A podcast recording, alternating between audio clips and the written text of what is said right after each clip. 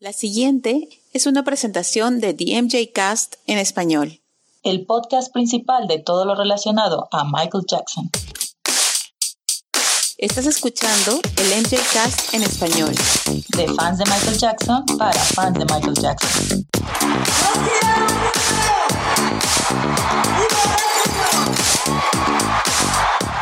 Bienvenidos a el MJ Cast en español, tu fuente de noticias y discusión acerca de El Rey del Pop.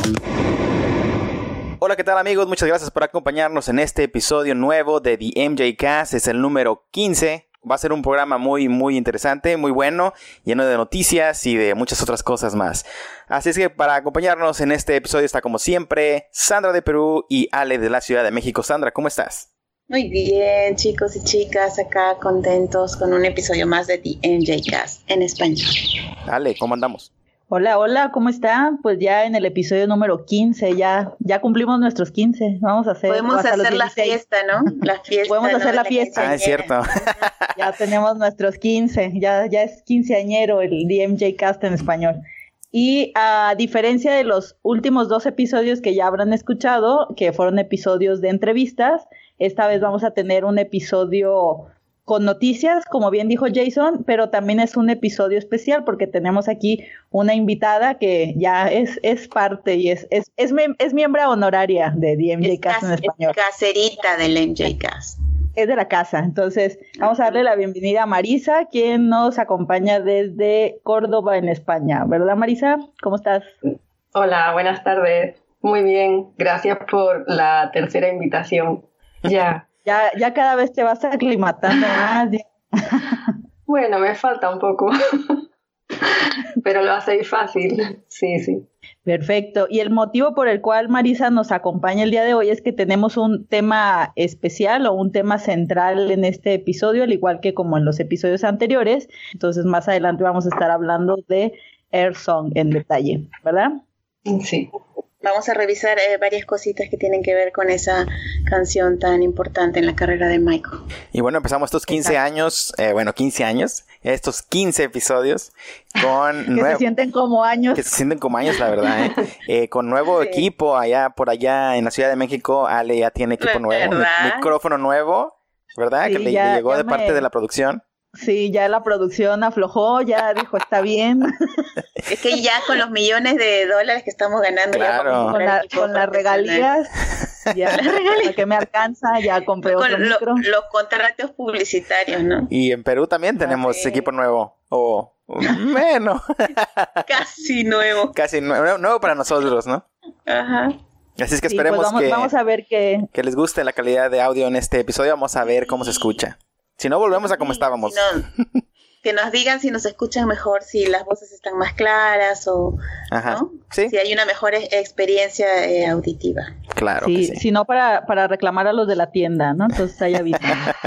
bueno. con estas voces maravillosas que tenemos no se necesitan. No me lo da, no. por favor. y bueno, pues arrancamos, chicas, arrancamos. ¿Con qué tema vamos a arrancar el día de hoy? Sí, pues ahorita que está reciente, yo quisiera eh, comentar algunos puntos de uno de los episodios anteriores de nuestros compañeros de DMJ Cast de Australia, que tuvieron una entrevista justo con uno de los colaboradores de Michael. Ya ven que es como la especialidad de DMJ Cast. ya se han sumado varios a, a la colección. Y en esta ocasión tuvimos la emisión de la entrevista que hicieron a CJ de Vila. Entonces esta entrevista fue fue un poco más extendida, ¿verdad, Jason? De una de un fragmento que ya habían emitido el año pasado, creo que para el especial de thriller, ¿verdad? Sí, estuvo raro, no, sé qué pasó ahí, pero parece que ya lo habían entrevistado desde el año pasado y no sé por qué hasta ahora salió, pero bueno, ellos hacen sus ahí menjurjes y, salió completo. Yo también me quedé como cierta gente ahí de que eso ya lo había, un déjà vu, como que ya lo había vivido. Esto ya, esto ya lo viví. o sea, que esto ya lo sabía, no puedo creer que ya lo sabía. No, es que ya lo había oído en el mismo show, pero sí, le habían puesto una pequeña parte en, thriller. Me gustó mucho, mucho. Me cae muy bien este señor, es muy simpático, muy gracioso. Él mismo dice que eh, tiene como un exceso de confianza con la gente, ¿no? Como que él solito se suelta y habla lo que no le han preguntado y se va. Sí, muy, muy divertido, muy simpático el, señor o chico, bueno. Me gustó mucho todo lo que contó, con el cariño con que se ha referido a Michael, como todas las personas que han trabajado con él, ¿no? Y bueno, eh, contó varias cositas que no sabíamos, Ale, por ejemplo. Sí, él, para, para poner un poquito en contexto, él es uno de, de, los ingenieros de, de sonido que participaban en, en las grabaciones. ¿De dónde fueron esos pajaritos? voy a, voy a cerrar la, ventana. No, pero sí fueron contigo. Es que se ven súper clarito, ¿eh? Parece que los tienes ahí adentro. Sí, es que escuchan pajaritos en el fondo es porque estamos tocando la canción de Break of Dawn, entonces eh, los tenemos atrás, no se preocupen. Igualito, ¿no? acá grabando desde el trópico prácticamente yo vivo en, en, el video, ¿no? ¿Escuchan? ¿Escuchan? Sí, sí. Sí. Estamos en un picnic en realidad, entonces es por eso que hay tanto sonido ambiental. Ahorita suceden los loros y todo. Sí. Eh, bueno, CJ de Vila era uno o fue uno de los ingenieros de sonido que trabajaron con Michael, sobre todo alrededor de la época en la que se estaban haciendo las sesiones para Invincible. Y él cuenta una anécdota, o más bien cuenta que justo la, participación más importante o el momento cumbre eh, colaborativo que tuvo con Michael es para la, una canción que posteriormente y de manera hasta el 2010 de manera póstuma conocimos, que fue A Place with No Name, en la cual él realizó la grabación para el bajo, pero que tristemente no aparece en los créditos para esa canción. ¿Se imaginan esa? Sí debe dar coraje, ¿no? Así como, ¿por qué no estoy en, en los créditos de algo que él dice que fue tan un momento, sobre todo artísticamente a nivel artístico, como cuenta que fue el desarrollo de esa, de esa grabación, que fue algo muy de manera natural o muy improvisado y que finalmente fue el corte que se, que se conservó para la canción. Fue como una cosa así que esas cosas que salen del corazón, del momento, esas cosas que Michael llamaba mágicas, que ocurren porque justo se juntan tres personas o, dos personas en el momento preciso, ¿no? Y con el, y con el espíritu eh, preciso también. Entonces, por eso salió tan lindo y él dice que igual aunque no lo no le dieron crédito, él, tiene ese momento en, su corazón y se siente muy orgulloso de eso. Sí, porque de hecho comenta que en ese día se estaban haciendo como audiciones para, para quienes iban a tocar, pero que realmente no les habían como convencido. Y que cuando Michael se fue del estudio, porque decía que a él le intimidaba tocar enfrente de él, él se puso a tocar, pero digamos un poco jugando, ¿no? O sea, no haciéndolo en serio y que en ese momento Michael volvió a entrar al estudio y que él se quedó como, chin, ya llegó, ¿no? Así como, como, como la anécdota que cuentan de Tito cuando lo cachó el papá usando la guitarra, ¿no? una especie de, no, no era mi intención que él se diera cuenta porque yo no estoy para, para hacer este, este papel y que Michael le, le dijo, no, no, sigue, sigue, continúa dice que a él le daba mucho nervio, ¿no? El hecho de tener, dice, lo tenía enfrente de mí, no me quitaba la vista y yo estaba tocando, pero a él, le gustó mucho y fue un momento muy especial. Entonces, fue justo como dice Sandra, magia de, de esos momentos de magia en el estudio. Eh, hay otras, otras anécdotas que cuentan, no sé si quieran compartir ustedes algunas de esas, que ya ven que sí contó varias así. Me gusta lo que contaba de cómo Michael probaba a la gente en el estudio cuando él estaba buscando eh, productores, que él no solo, o, cuando estaba buscando este músicos, ¿no? Que él no solo quería a alguien que, que supiera, digamos, eh, de música, sino que se manejara muy bien con los aparatos, que pudieran manejar las consolas, también no necesitara un técnico que manejara las consolas para él. Entonces dice él que probó unas tres personas, ¿no? Y venían los productores a hablarle de esta idea y de esta otra, pero luego Michael lo sentaba en la como, pero que como quien no quiere la cosa le decía, a ver, muéstrame, pues siéntate en la consola, ¿cómo mueves estos botones? Y que Michael sabía perfectamente cómo eh, manejar la consola, pero lo decía un poco como si él no supiera para ver si la otra persona tenía la capacidad no solo eh, musical, sino técnica, ¿no? Y este y que a él le hacía gracia como Michael eh, casualmente eh, sentaba al, productor en la consola y lo hacía mover a él mismo los botones y que a veces la gente se ponía nerviosa no y al final este le decían a a él, a De Villa que estaba presente, bueno, hazlo tú, hazlo tú. Y entonces ahí como que ya se caía la persona y no, y no servía para el, para el trabajo, ¿no? Pero que Michael en ningún momento los, los maltrataba pero sí los ponía a prueba de esa forma, ¿no? O sea, tenía su forma muy personal de presionar a la gente. y se ve que, que era una, es una persona observadora, ¿no? Porque se daba cuenta de, todos estos detalles, o observaba de, las tácticas, digamos, de, de Michael para probar a la gente con la que le convenía trabajar. Eso me, pareció muy interesante. Sí, es interesante ver ese método finalmente que construyó a lo largo de tantos años, de estar tantos años y tantas horas metido en un, en un estudio y viendo también a tantos otros productores. Yo me pregunto cómo, cómo hubiera sido ese aprendizaje de no tener gente como Bruce Sweden o como Quincy Jones, ¿no? O desde niño con Berry Gordy simplemente estar tan cerca de esta gente tan top y él, él acuñar este propio método como una especie de para hacer un casting, ¿no? Pero un casting que sí, él, él sabía que la gente se ponía nerviosa. Finalmente, ¿cuántas veces puedes hacer un casting con Michael Jackson? Pero lo facilitaba quizá al hacerlo de esta manera tan como tan natural o tan suave de ir induciendo a la persona. Y aparte de la cuestión de trabajo, también contó algunas anécdotas muy, muy graciosas, muy simpáticas. Y una de las anécdotas que contaba muy simpática eh, sobre esos días de trabajo en el estudio con Michael fue que eh, una cosa que no nos, ni nos imaginábamos, ¿no? Que Michael a veces llegaba a grabar al estudio, y llegaba solo, sin guardaespaldas ni gente que lo acompañara, llegaba con Prince y sin nana, él solo con Prince. Entonces era graciosísimo porque imagínate tener un niño muy chiquito, que en ese momento Prince tendría tres años, ¿no? Menos. Menos. Y entonces cuando Michael iba a grabar sus vocales, entraba al, bueno, a la parte donde tenía que grabar y le encargaba a a Vila a Prince. Entonces Prince tenía que sentarlo en sus rodillas mientras él estaba con la consola y bueno, Prince siendo un niño chiquito se bajaba, subía, agarraba los botones, ¿no? Y a Michael esto le parecía muy divertido porque él dice que trataba de ser lo más profesional posible y de que Michael no viera que él estaba incómodo, preocupado y sin embargo tenía que estar cargando al niño, ¿no? Entonces eh, él se imagina que Michael lo hacía un poco al propósito y que estaba muy divertido viéndolo sufrir eh, con, cargando al bebé y tener que atenderlo todo el rato. Y pero lo más, eh, para mí lo más interesante fue que, contó que Michael llegaba solo y que él manejaba su propio auto, lo cual es increíble porque estamos hablando del después del año 2000 en que hacía mucho tiempo que nosotros nos imaginábamos que Michael andaba solamente pues con chofer y guardaespaldas y todas estas cosas que veíamos, pero resulta que no, que Michael manejaba como cualquier vecino y llegaba manejando él, solo su auto, ¿no? Lo cual es, y, con el niño además, ¿no? Como cualquier padre soltero, lo cual es es este inconcebible.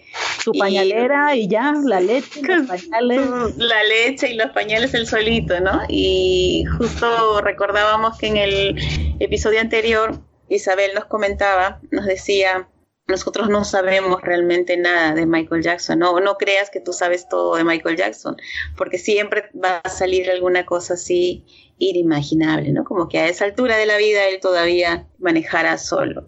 Michael no salía ni a la puerta de su casa sin guardaespaldas. Pero, pero fíjate, fíjate qué interesante, Sandra, porque justo o sea, es, eh, es, así, o sea, tan impredecible, o sea, la, la, palabra que puedes usar para escribir es todo lo que no te esperas, es eso, y al mismo tiempo, ¿no? Yo pues me, como podía me acordé de Isabel, sí, me acordé, me acordé de lo que dijo Isabel, porque es una cosa que a esa altura es increíble que él haya tenido la sangre fría de salir de su casa, sobre todo con su hijo. Y entre muchas otras cosas eh, muy simpáticas e interesantes que cuenta, comenta, por ejemplo, que en, esa época estaba el famoso escándalo Lewinsky, ¿no? Que con Clinton y la famosa practicante Mónica Lewinsky, que estaban todo este escándalo que salía todo el tiempo en todos los noticieros, y estaba el famoso eh, incidente del vestido, eh, me imagino que todos ustedes recordarán, sobre el famoso vestido de Mónica que lo estaban eh, analizando para ver si el ADN que estaba en el vestido era el de el del presidente Clinton. Y bueno, él cuenta que Michael estaba divertidísimo con todo eso, muy chismoso, él eh, contándole eh, o llamando a todo el mundo y le decía, miren, miren, miren, miren, van a decir si, si el ADN es de él o no.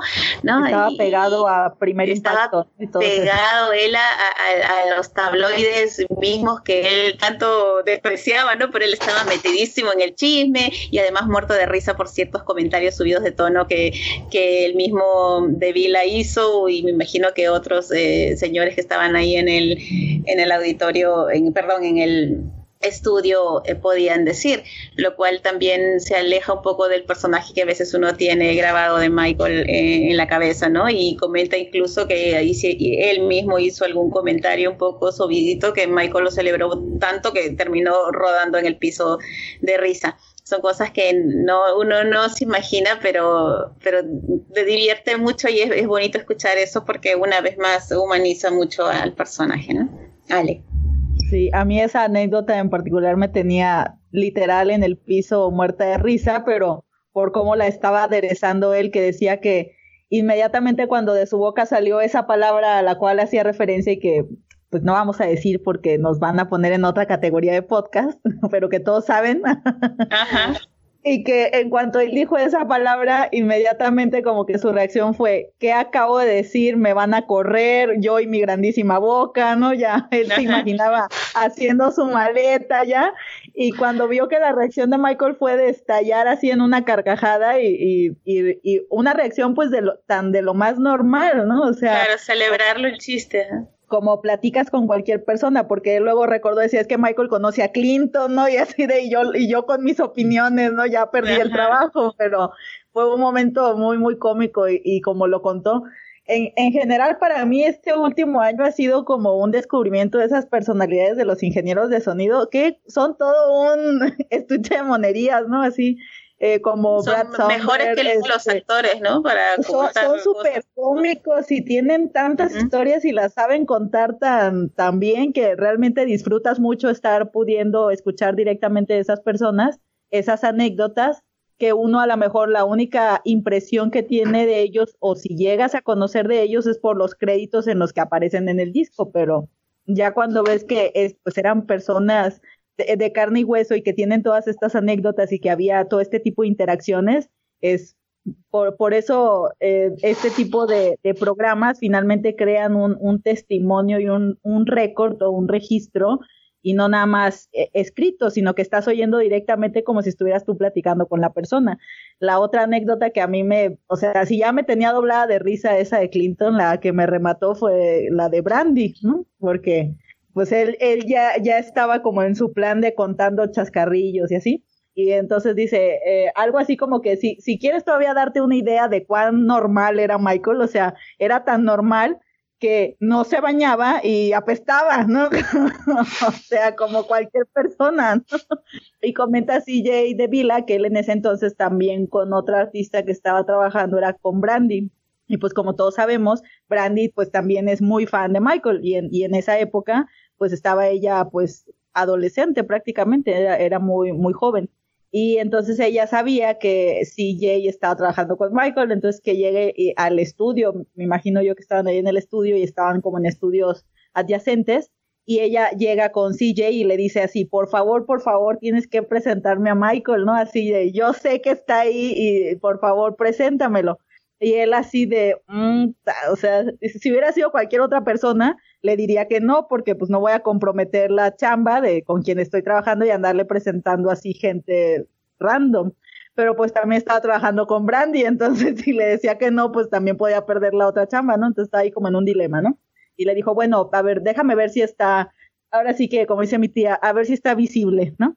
Y ya fue y le, y le tocó ahí en la oficina, cuarto, guion, lo que sea, donde estaba Michael y entonces dice que le llama y le dice, oye Michael, es que fíjate que está aquí Brandy y pues quiere conocerte.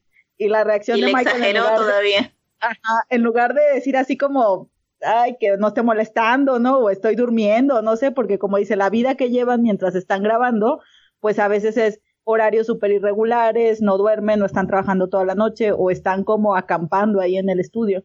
Y que la reacción de Michael fue, pero es que huelo muy mal porque no se había bañado y no tenía como otro cambio de ropa, ¿no? o sea, que era consciente que olía mal.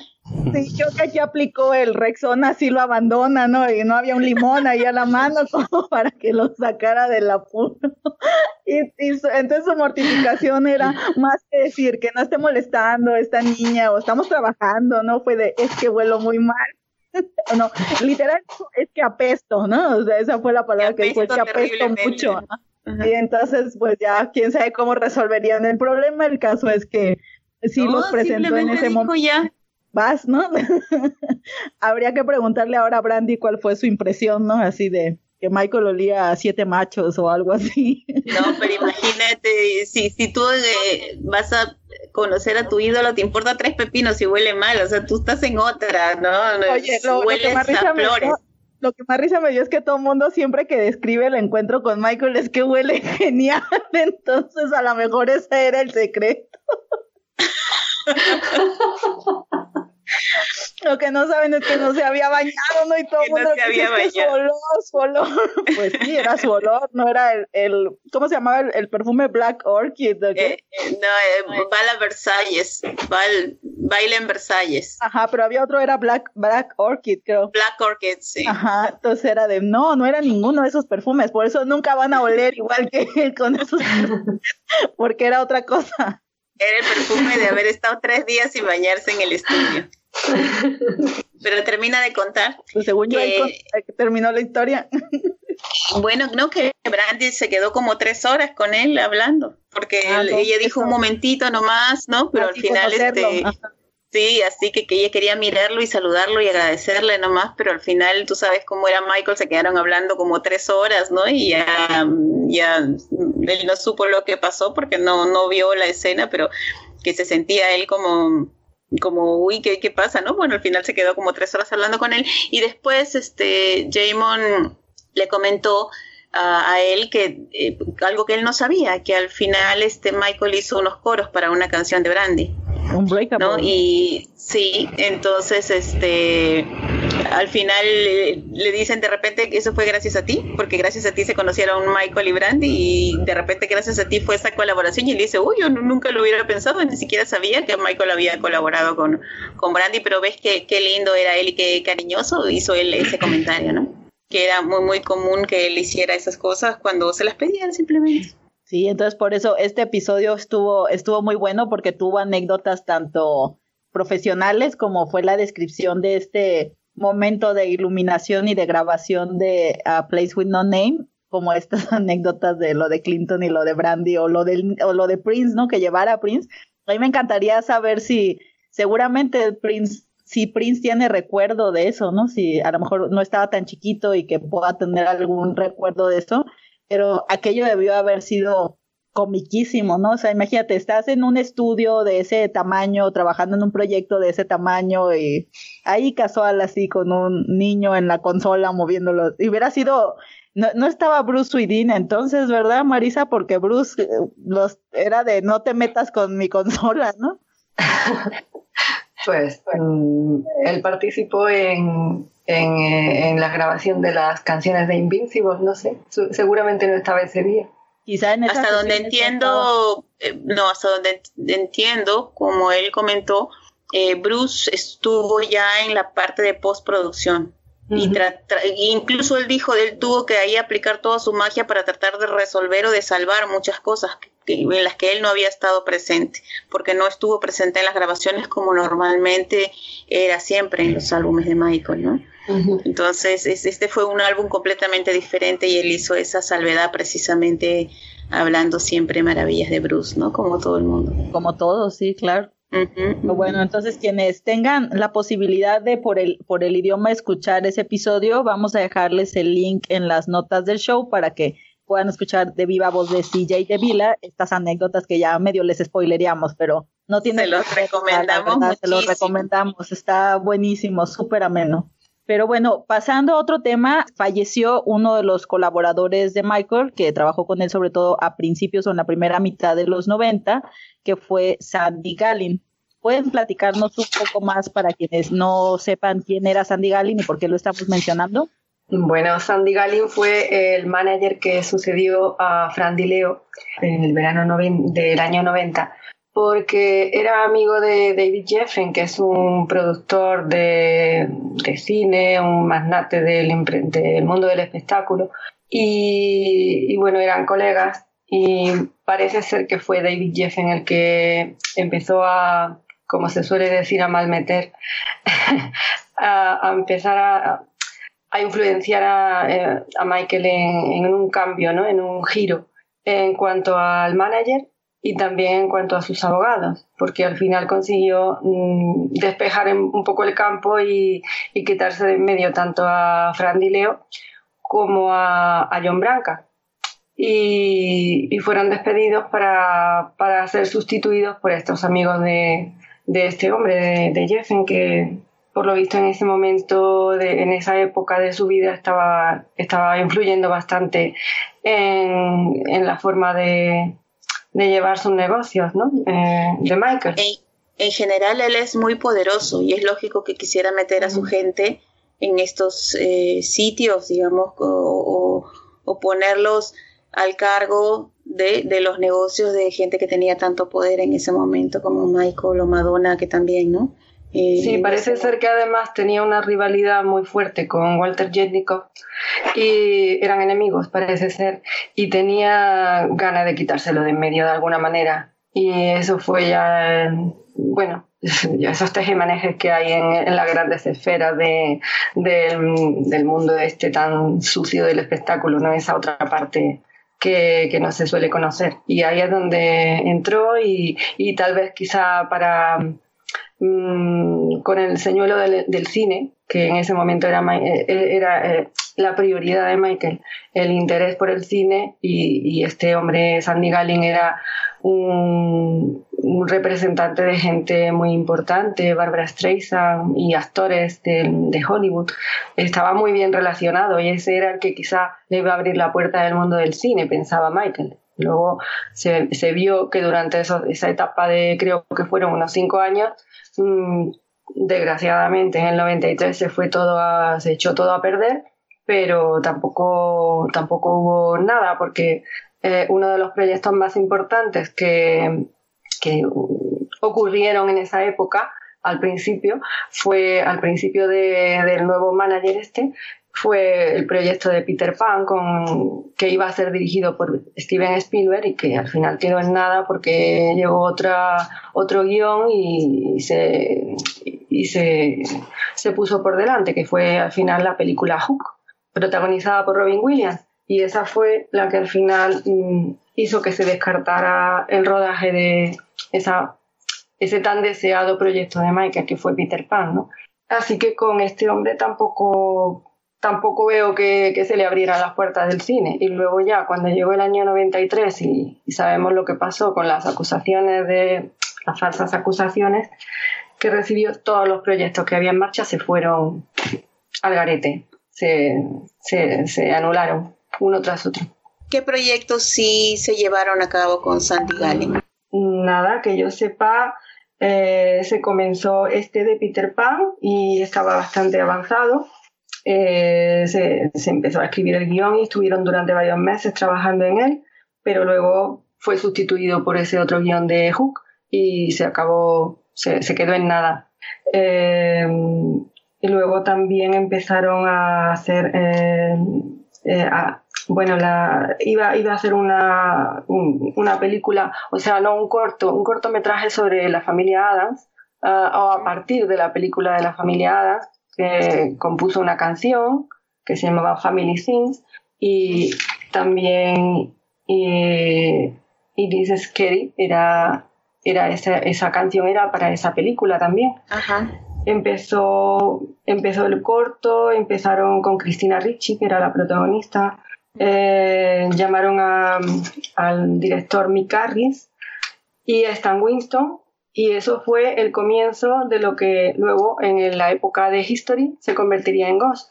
Pero también ese proyecto se fue, se, quedó en nada en el momento en que pasó en el verano del 93, eh, se hizo pública la acusación, ¿no? Y bueno, luego había otra, hubo otro intento de otra película que se llamaba Las siete caras del Doctor Lao, que era una, un, remake de una película que, se, que creo que, no me acuerdo bien el, título de, la película original. Eh, también se intentó llevar a cabo, pero igual, también se vino abajo y no hubo más. Mm, durante la etapa de Sandy Gallin se rodaron los vídeos correspondientes al, al álbum Dangerous, pero nada más. No hubo largometrajes ni hubo nada. Ya sabes que el tema del cine se puede seguir este tema en el libro que ha escrito Tony Arias y ya salió. Ir, leyendo ahí toda la eh, toda la cronología que ha detallado magníficamente, ¿no? Y en esa etapa con Sandy Gallin lo que parecía que iba a ser su entrada al mundo del cine, pues acabó frustrado un proyecto tras otro. La, la, repercusión entonces fue principalmente por el caso de Chandler, entonces ese fue el principal problema. A mí me parece que sí, que anteriormente al caso Chandler hubo e, ese proyecto de Peter Pan que no se llevó a cabo por culpa de que vino la, me parece que fue la Paramount y entró con otro guion más fuerte, según ellos, y les interesó más, ya saben. Y, pero mm, a partir del 93, todo, todo lo que había pendiente de hacer se, se, detuvo. Cada proyecto que había en marcha se detuvo y uno, el único que yo creo que se retomó fue Ghost años más tarde. Ya sabéis que se utilizaron partes de esa primera grabación en el 93 y luego se continuó eh, hasta terminarlo. Pero yo creo que no hubo nada, nada. Sabemos que no hubo nada, ninguna película, ningún largometraje, nada de lo que él deseaba hacer se, no nada. No llegó es difícil determinar, ¿no? Hasta dónde llega, digamos, el trabajo de Sandy y hasta a partir de dónde está todo, pues, este, eh, todo se cayó por, por el tema, por el caso Chandler, ¿no? De todas maneras, Andy es un personaje importante en la carrera de Michael, ¿no? Ya que estuvo cinco años con él. Y este, y bueno, de todas maneras, lamentamos que haya fallecido. Tengo aquí la referencia en el libro de Making Michael de Mike Smallcombe, que él menciona que la principal, y de hecho de voz del de, mismo Sandy Gallin, que la principal problemática por la cual él, él fue despedido o, o, su, o ya no siguió trabajando con Michael fue a partir de la controversia de They Don't Care About Us, de la controversia antisemítica, porque siendo Sandy Gallin un judío y siendo tan cercano a personalidades justo como Giffen, Katzenberg y Spielberg, Michael quería como ver más apoyo de parte de ellos y que Gallin funcionara como un intermediario y que le ayudara a jalar a estas grandes personalidades para que apoyaran eh, la, la postura de Michael de que eh, no estaba siendo antisemítica la letra de esa canción y que Sandy Gallin se rehusó y que le decía es que número uno, la gente no sabe quién soy yo, número dos, yo no puedo tener poder sobre estas personas para convencerlas que vengan a abogar por ti y número tres, yo soy tu manager, entonces mi testimonio sería como el de una esposa, ¿no? O sea, obvio que te tengo que defender, ¿no? Entonces, según lo cita Mike Malcolm en su libro Making Michael, la ruptura fue a partir de esa controversia de They Don't Care About Us. Es injusto porque ya a esa altura, con tantos eh, problemas, era difícil que alguien como Spielberg saliera a dar la cara por Michael cuando ya se había convertido en alguien tan controversial, ¿no? Eso realmente es, es, es, triste, porque si fue por eso, imagínate, no, no, no era justo. Sí, exactamente. Entonces hay, hay tanto, eh, tanto que leer entre líneas, ¿no? Cuando nosotros vemos estos cambios de la directiva o de que cambiaba de un manager a otro, como a veces todo podía ser por cuestiones como esto, que es eh, un poco más por terceros o por cuestiones más ajenas, a veces no directamente por el desempeño bueno o malo de ese personaje, sino por estas cuestiones más circunstanciales. Y al, al parecer, y les comento como cita en este libro,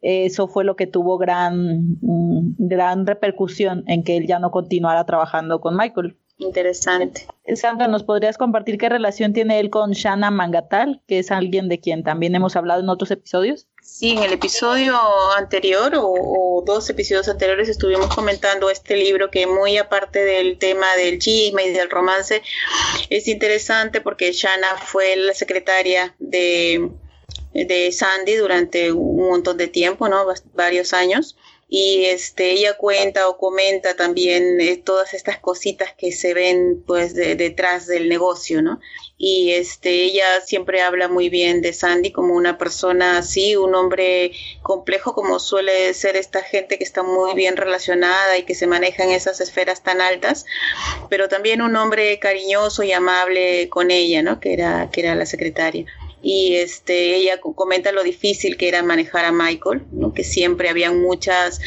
eh, muchos factores y muchos elementos ahí entrando, que eran sus cosas personales, más la prensa, más la otra gente, ¿no? Y ella de alguna manera eh, nos cuenta un poco las complejidades de ese mundo. Y yo me enteré por ella, por el, Facebook de ella, me enteré que Sandy estaba grave y luego que, que falleció. Y bueno, hasta, ahí lo que Sí, ya era mayor, ya era mayor. Bueno, este, relativamente 75 años. sí, ya no era un Sí, sí, una enfermedad. Sí. Y bueno, lo, que ella comenta es que durante todo el tiempo que trabajó con él, fue a pesar de lo loco que andaba con tanta, tantos problemas, siempre fue muy, muy amable, muy simpático, eh, al menos eh, con su personal, ¿no? Y con ella y que incluso la llamaba después de que ya no trabajaban para saber cómo estaba y que ya se mantenía en contacto, así que por lo visto era un hombre simpático. Hasta ahí sabemos. Mm, pues lamentamos por, por, su familia la pérdida y pues sí creímos importante mencionarlo en, en el programa por la relación profesional y también hasta cierto punto personal y que nos ayuda a contextualizar también otras circunstancias como el, el rodaje o más bien el no rodaje o la no conclusión de estos proyectos cinematográficos o incluso esta eh, cuestión del tema de la controversia de They Don't Care About y que también tuvo mucha repercusión en cuanto al, al, al, éxito, podríamos decirlo así, que tuvo o que no tuvo, sobre todo en Estados Unidos, History, porque al, al ser They Don't Care About el, prácticamente fue que fue el, tercer sencillo, ¿no? Fue después de You Are Not Alone, creo que fue Scream, You Are Not Alone y, y They Don't Care About Us. Y pues realmente a partir de ahí fue como definitivamente el público en Estados Unidos o los medios en Estados Unidos no nos van a dar entrada. Entonces eso también marca el hecho de que el History Tour pues no toque ni siquiera América y que él finalmente se deslinde o se separe completamente de todo lo que tenía que ver con Estados Unidos. También mucho a partir de esta mala respuesta que hubo por este esta malinterpretación, porque yo perfectamente lo veo como una malinterpretación del texto de esta canción. Acabo de recordar que una de las cosas que comentaba Shanna era que a ella le llamaba la atención que cuando hablaba, digamos, con Michael, este, a partir de cierto momento le, empezó a expresar a ella que tenía muchas dudas sobre Sandy Gallen y sobre la gente de la oficina, cosa que antes no pasaba.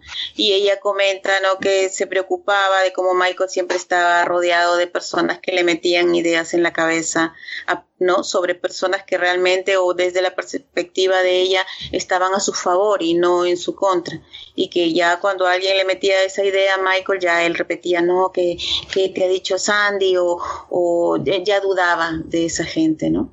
y eso es interesante porque es, bueno, hay muchos, muchos testigos nos, nos dicen esta constante en la vida de Michael, ¿no? Que a veces él estaba o siempre rodeado de personas que, que le trataba, lo trataban de poner en contra de alguien, ¿no? O de que, de que estuviera siempre dudando de las intenciones de la gente, ¿no? Lo cual es, es muy triste. Pues bien, entonces pasemos al, siguiente tema y dando continuidad a noticias que hemos dado en episodios anteriores, como ustedes saben, había en proceso y todavía hay en proceso actualmente documentales o este tipo de biopics o docuficción o como lo quieran llamar, que son, digamos, programas de televisión que intentan recrear, si no la vida completa de Michael, alguna etapa en específico. Y recientemente tuvimos la emisión en Inglaterra de uno de estos biopics que se llamó Men in the Mirror. Entonces, eh, Jason, que, fue quien ya se dio, se sacrificó por el equipo y, y lo vio, si nos puede comentar algo. Sí, este documental yo lo encontré ahí en el YouTube, de repente me salió en las recomendaciones y, y pues lo puse y dije, vamos a ver. Yo pensé que era un documental de, de, un fan o algo así, porque la foto principal que está en YouTube es, la, es una imagen de el infame documental que hizo Bashir. Entonces dije, ah, entonces lo hizo un fan. Pero ya me metí y, y no, eh, sí está bien hecho, está bien producido. En un canal en Inglaterra lo, lo produjo, lo hizo. Utilizaron a, a, un imitador de Michael Jackson que se llama Ernest Valentino. Pero no sale mucho, que es lo bueno. Eh, lo utilizan Ay, bueno. en, en, en, ciertas partes nada más. Empieza el documental con las, las, acusaciones falsas y cuando lo humillaron tomándole fotos y, y todo ese tipo de cosas. E, eso sí lo dramatizan. Uh, y luego también dramatizan porque después van al pasado y empiezan un poco a explicarte otra vez lo de los Jackson 5 y lo de Joseph y varias cositas así y, también ponen a un niño, ponen a otro, a otro actor de Michael como joven que no se parece a Michael, pero bueno, eh, ahí lo ponen a él. Eh, pero hace eh, actúa bien el muchacho, entonces está bien. Las dramatizaciones están bien, me gustaron a pesar de que pongan a este, tipo con, saben que le ponen el maquillaje y todo, pero eh, creo que va a, un buen lugar, creo que eh, es un documental para mí que ya, ya conozco la historia, ¿verdad? Entonces no, no hay mucho que... Yo no aprendí nada de ese documental nuevo, uh, pero sí es interesante ver ahí a, a, gente, Mark Lester, creo que la guitarrista también sale, y eh, utilizan eh, videos de, varias, de varios lados, eh, como por ejemplo ese de, de Bashir. Pues está bien hecho, tiene buenas entrevistas, pero nada nuevo, no, no creo que aporte nada nuevo, pero sí, sí está, está, está bien. Esta que dice Jason fue más como hecho como los de Investigation Discovery, ¿verdad, Jason? Sí, sí, Así sí. que tienen partes recreadas y partes como reales, ¿no? Sí, de hecho, el final no es el final feliz, es, te lleva a ese lugar donde la, la, vida de Michael fue muy trágica. Ese es el tipo de documental que es. Entonces, no, no es final feliz. es el típico, este, como es true, true Hollywood story. Más o menos, sí. Pero me, sí. me, gustó porque utilizaron esas partes de, de, la entrevista de Bashir que yo siempre he querido ver de una forma positiva. Porque yo, yo siempre he querido, de hecho, reeditar toda esa entrevista y nada, y cortar, cortar ciertas partes. Nunca nadie lo ha hecho, al menos no lo he encontrado. Me gustaría hacerlo. Cortar, y... ciertas, cortar ciertas partes como la cabeza de Bashir. Exacto. Y, y, dejar otras cosas que son interesantes. Eh, y ellos sí utilizan ciertas partes como cuando Michael está en el árbol, pensativo. Eh, esa parte donde habla de su papá, o sea, utilizaron partes de la entrevista esa y, y yeah. muy bien hecho en, esa, en ese aspecto. Al fin, al fin alguien utilizó ese, ese material de una forma bien. ¿Crees que pues, es un bien. documental bien intencionado? Pues sí, no, ni bien ni mal, están contando la historia trágica de la vida de Michael Jackson en, en ese aspecto. Entonces, como te digo, uno que ya sabe la historia, pues no, no es nada nuevo. Pero alguien uh -huh. que le interese saber ese de, de los artistas muy famosos, de los que llegan a tanta fama, cómo es que llegan a sufrir tanto en realidad después de, de, lo puedes tener todo pero en realidad no tienes nada pues eh, si no si no tiene mala onda entonces lo, lo veré. Pero como que vean el final otra vez no me acuerdo muy bien a ver que lo vi en pedazos. Eh, chequen bien el final asegúrense de que no no esté nada malo al final. Les, vamos, les vamos a poner ahí entonces okay. para que pues quien quien quiera y pueda juzgar de entrada ya con la referencia que nos da Jason pues eh, te pone, digamos, no tan a la defensiva de ver este tipo de programas y es que lo manejaron más desde un, un campo más neutral. Eso es, siempre es bueno para Michael porque ya, ya le pegaron tanto que cuando no le pegan se agradece o es hasta raro. Nos sorprende, exacto. Ya estamos escamados, así ya esperamos el, el palazo y cuando no lo dan es como, ¿y ahora? Pero bueno, así, así debe de ser más, cada vez más, ¿no? Que finalmente se le trate con, por lo menos se le trate con el beneficio de la duda, ¿no? Que siempre se le trata ya desde la, la sentencia. Y el que produjo este, ¿es el mismo canal que, que, que, produjo con Bashir o es otro canal? Porque las imágenes del documental se ven clarísimas. Del documental Creo de que es otro, pero es, pero es inglés. O sea, a lo mejor como ya pasaron tantos años del de Bashir, ya es libre que, que puedan utilizar ese material. Mm. Bueno, se ve muy clarito todo, sí, me gustó. Uh -huh. Sí, pero creo que es una televisora diferente. Mm. Sí. Entonces, pues bueno, les vamos a dejar el enlace para que pues lo vean si es que quieren eh, juzgar eh, directamente o quieren como tener esta eh, visión ya no de lo que les contemos, sino de lo que es ese, ese programa, pues van a tener ahí el enlace para poder verlo.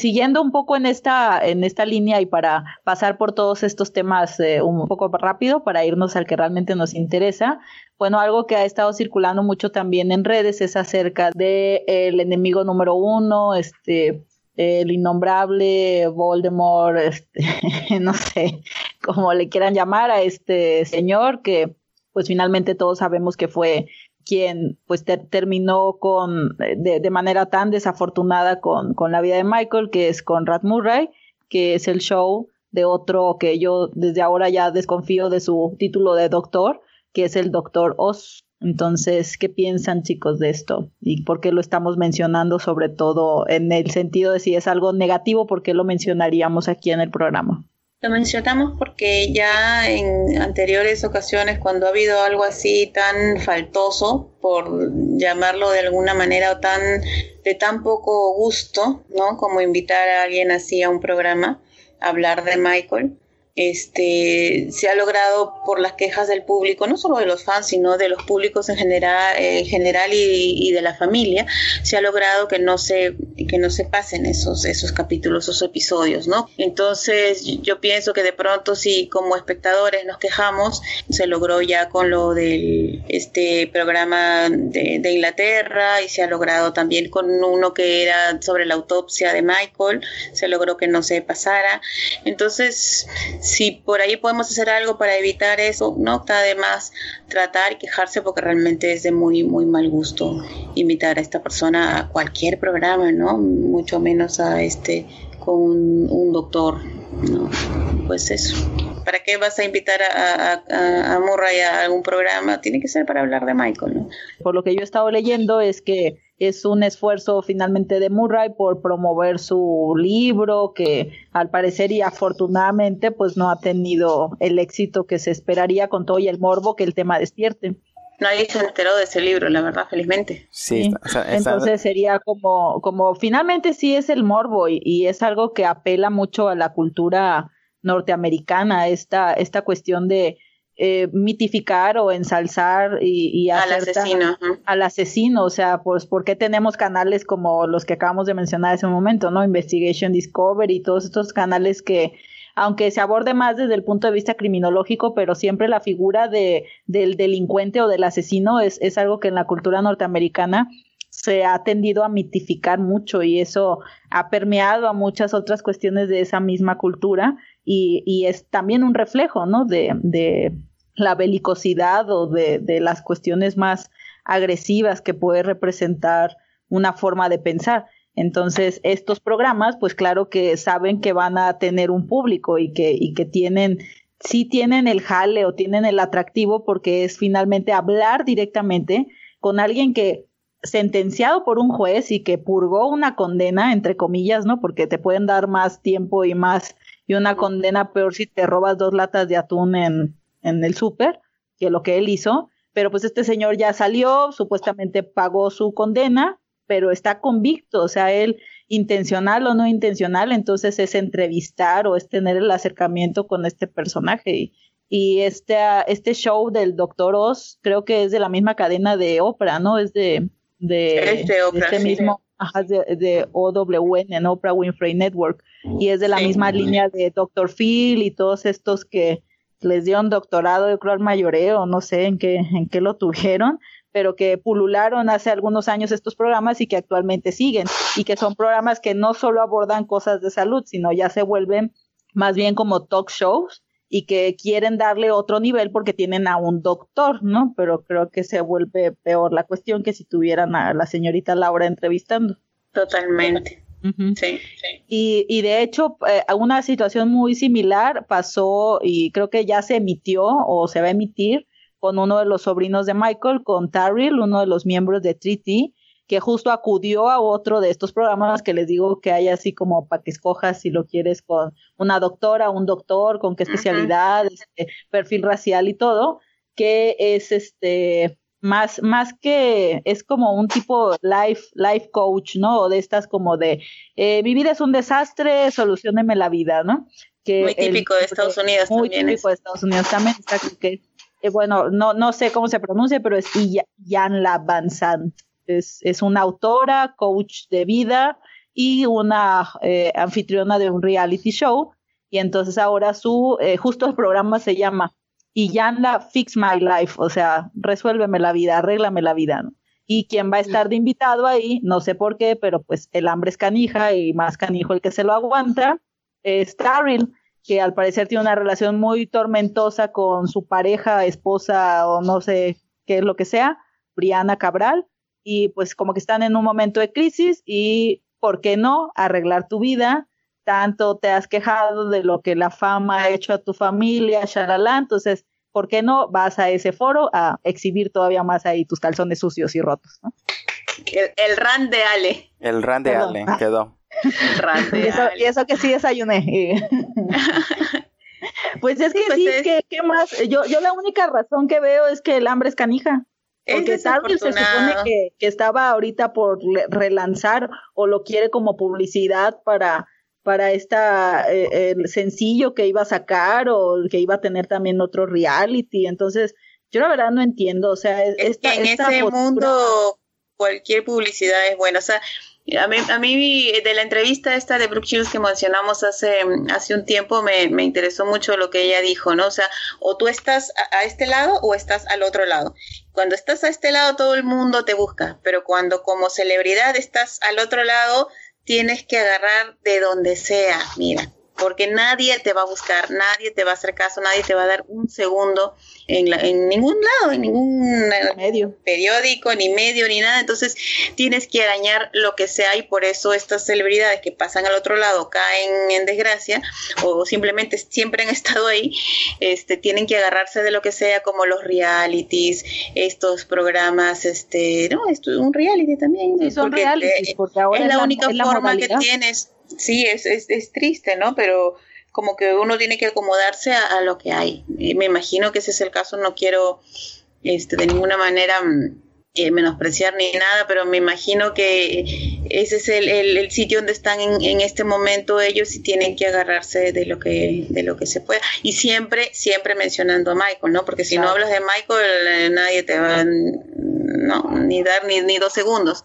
No interesaría entrevistarte. Claro, no, no interesaría, no porque no lo merezcas, o no porque no tengas talento, sino porque en este momento estás en ese lado, donde nadie te busca. ¿Ustedes llegaron a ver el reality de los Jacksons? Yo vi un capítulo y después ya me, no, no lo soporté más. He visto fragmentos, no me pareció nada interesante, me pareció además que era todo lo contrario, absolutamente todo lo contrario de lo que Michael quisiera, ¿no? Que era exponer su vida común y corriente, que realmente a nadie le interesa la vida común y corriente de nadie, ¿no? Entonces, este, era algo tan mundano, tan mundano, no digo que fuera feo, ni faltoso, ni mal hecho, ni nada, sino algo tan mundano y tan lejos de lo que Michael era porque esto te destruye pues toda la idea que tú tienes de Michael, algo que él construyó durante tantísimos años.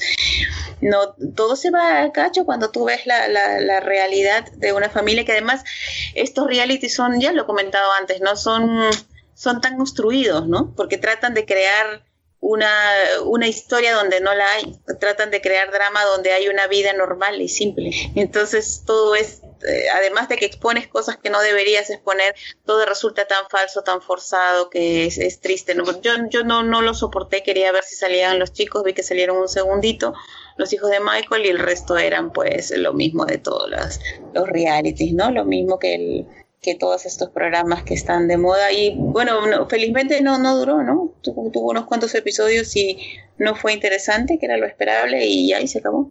Sí, como que solo fue una temporada y quién sabe si se piense para otra o, estaban ahí viendo qué tal funcionaba. También hace, hace poco, eh, Marisa, tuviste algo de La Toya, ¿no? De, también su reality. Sí, El de La Toya era mejor, mira. La semana pasada estaba haciendo zapping, no me acuerdo qué día era, y te lo comenté en directo porque, porque no me lo creía. Cuando vi un, no me acuerdo en qué canal, veo la Lala, la Toya.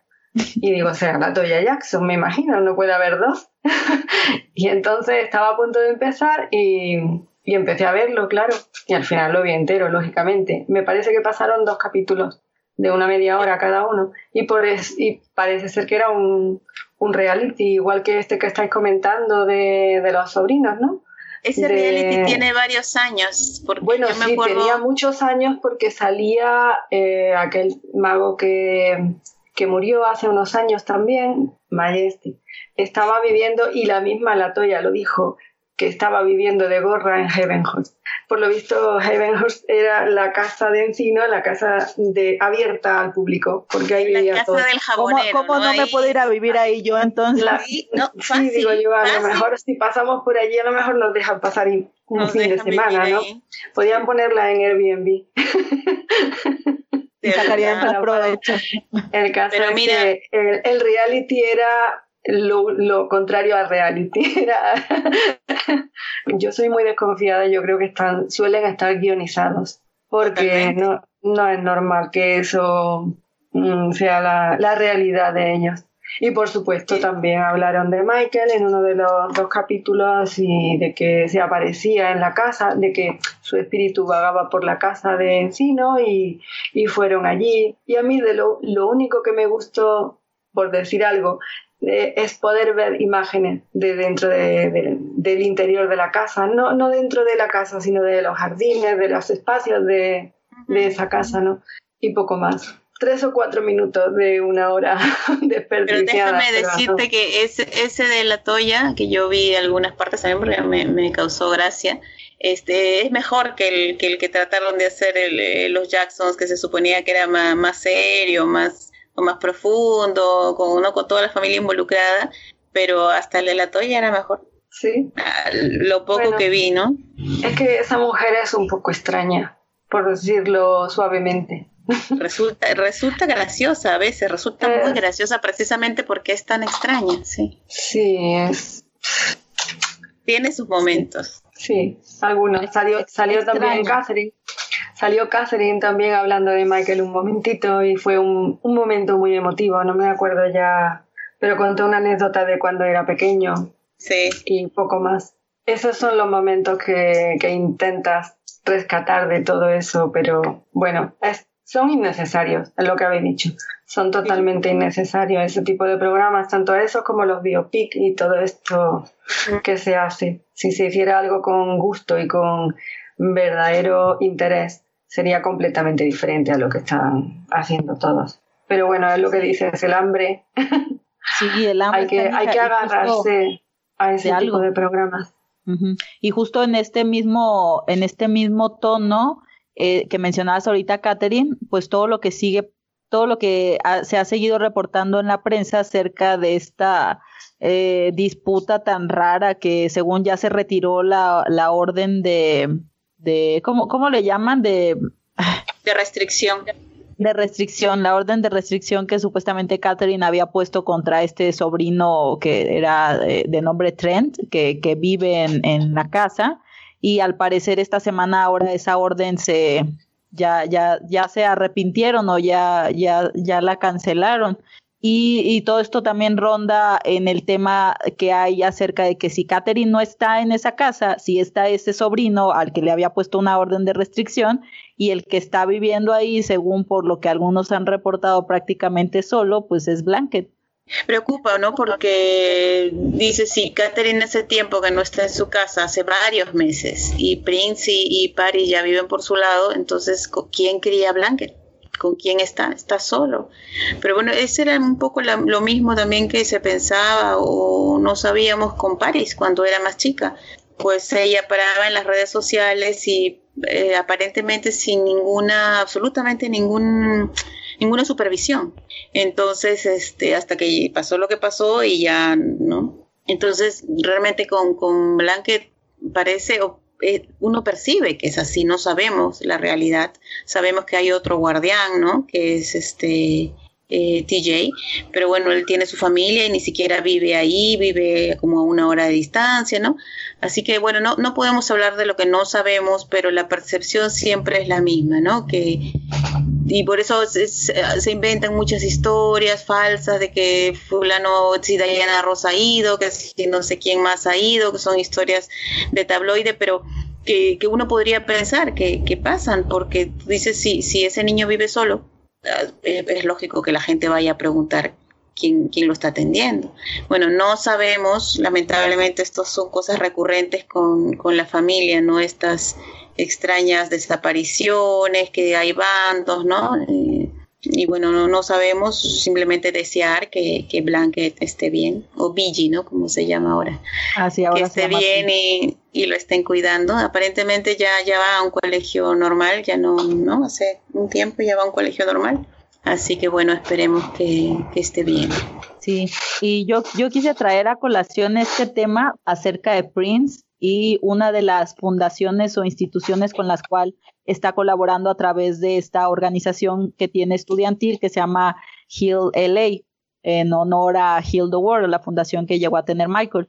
Y es justo, eh, ahora se unieron con otra, otra institución que se llama A Sense of Home, que ayuda, digamos, a gente tengo entendido que la especialidad es como esta gente que creció en el sistema de hogares adoptivos en Estados Unidos y que cuando llegan a la mayoría de edad, según lo que entiendo, ya como que los, los, los expulsa el sistema, ¿no? Es como el, el sistema se hace cargo de ti mientras seas menor de edad, te, te tenemos casa, comida o, o lo mínimo indispensable, pero una vez que esta gente llega a la mayoría de edad, entonces se queda como por su cuenta, ¿no? Y, no es lo mismo a cuando tienes quizá una familia y que, pues ya ven que ahora en la actualidad el problema es que tienen 40 años y no los pueden sacar de su casa, ¿no? Entonces aquí es como más difícil porque pues como no es familia, pues terminas ese, ese periodo de formación y ya no estás bajo el cuidado del Estado. Entonces, eh, lo que hicieron ellos con Hill LA y esta fundación A Sense of Home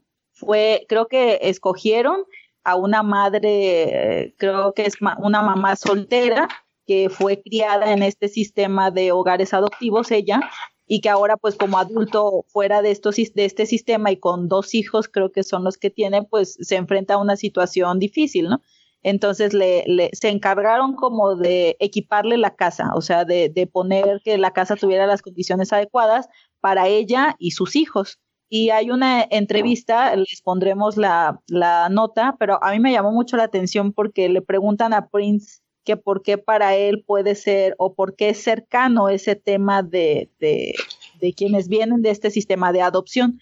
Y él comenta que, que no solamente desde, el, desde la, el punto de vista filántropo, ¿no? De ayudar, que finalmente fue la, la mayor enseñanza que les dejó Michael, pero él dice que ese tema en particular le toca muy cerca porque cuando Michael murió y que ellos pues finalmente se quedaron solos, dice que por su cabeza sí pasó mucho el hecho de que pues ellos fueran a terminar así, o sea, y que tristemente y con toda una familia pues parece que eso es lo que está terminando siendo, ¿no? Pero que en ese momento cuando se enfrentan a esto, que para él como uno de los primeros pensamientos fue, ahora nosotros vamos a estar, o sea, no tenemos a nadie, ¿no? Y y que él en ese, en ese sentido se puede identificar con esta gente que por cualquier circunstancia que sea, que en su caso fue la pérdida de, de su padre, pero que te quedas descubierto, ¿no? Con todo y lo que tú o, o, nosotros podemos pensar que ellos tendrían resuelta la vida, pues vemos que no es así y que el dinero no lo resuelve todo, o sea, por más cliché que suene, pero es la realidad.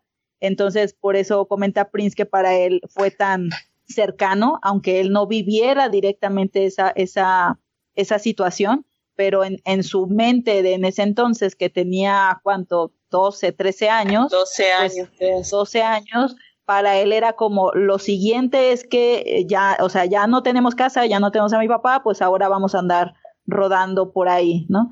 Y la, la verdad eso de cuando lo leí, ¿no?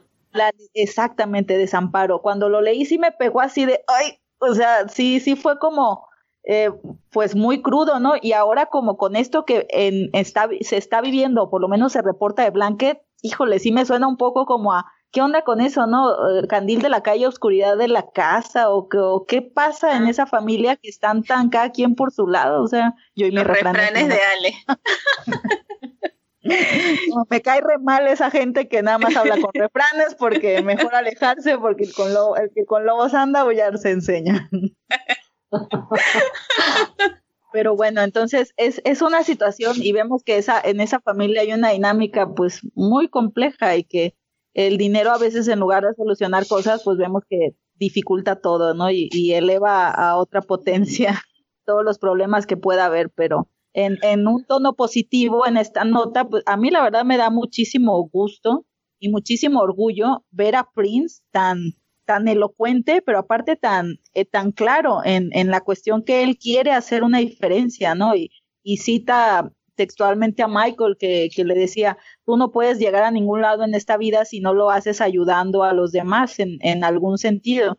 Y creo que esa es una enseñanza, si no es que es la enseñanza más importante que para muchos representa Michael, más allá de, del personaje artístico. Ya. Yeah.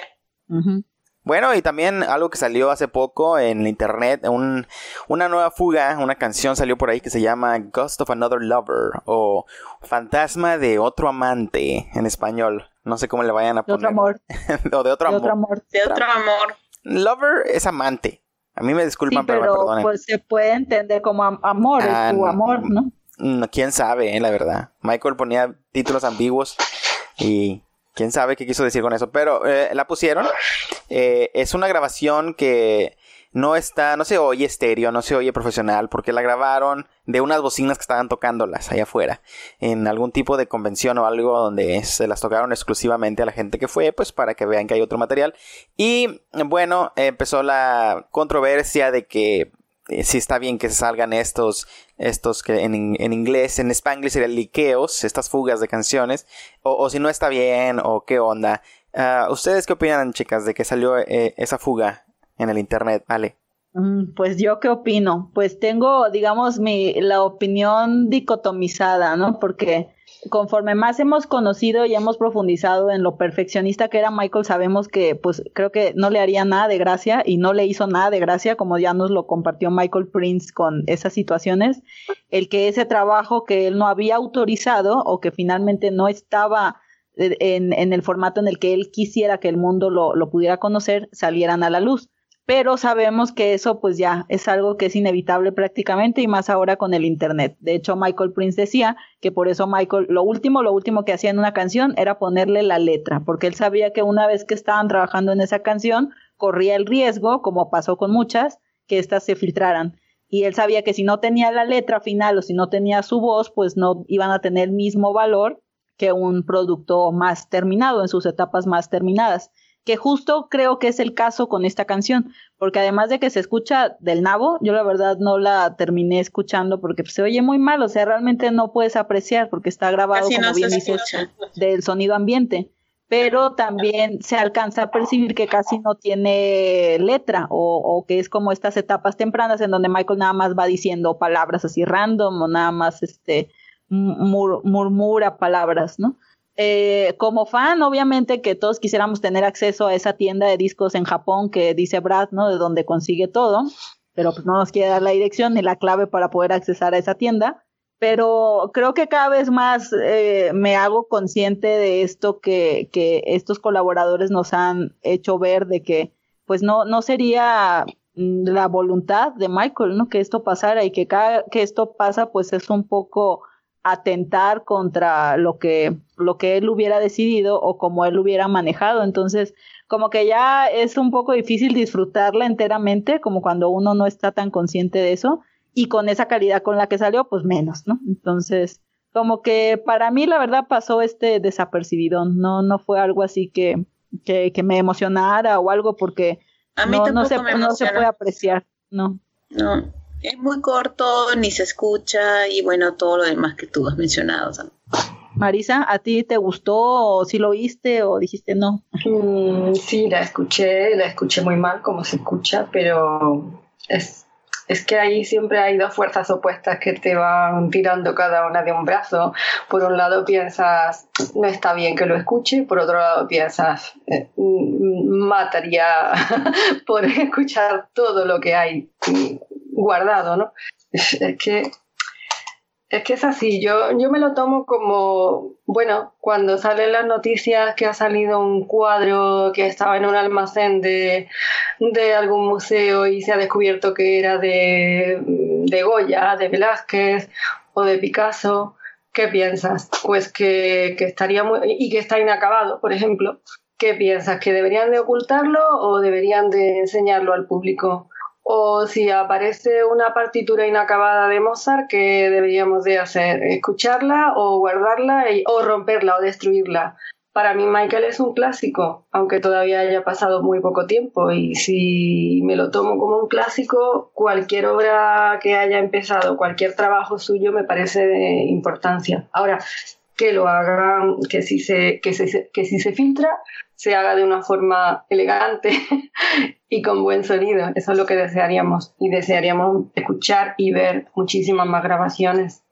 Pero ese es el problema, que no es legal, que no es lícito, que no que choca con sus deseos, sí, pero yo íntimamente, personalmente, escuchar cualquier pequeña demo, cualquier sonido o ver cualquier grabación de Michael en el estudio para mí es una joya.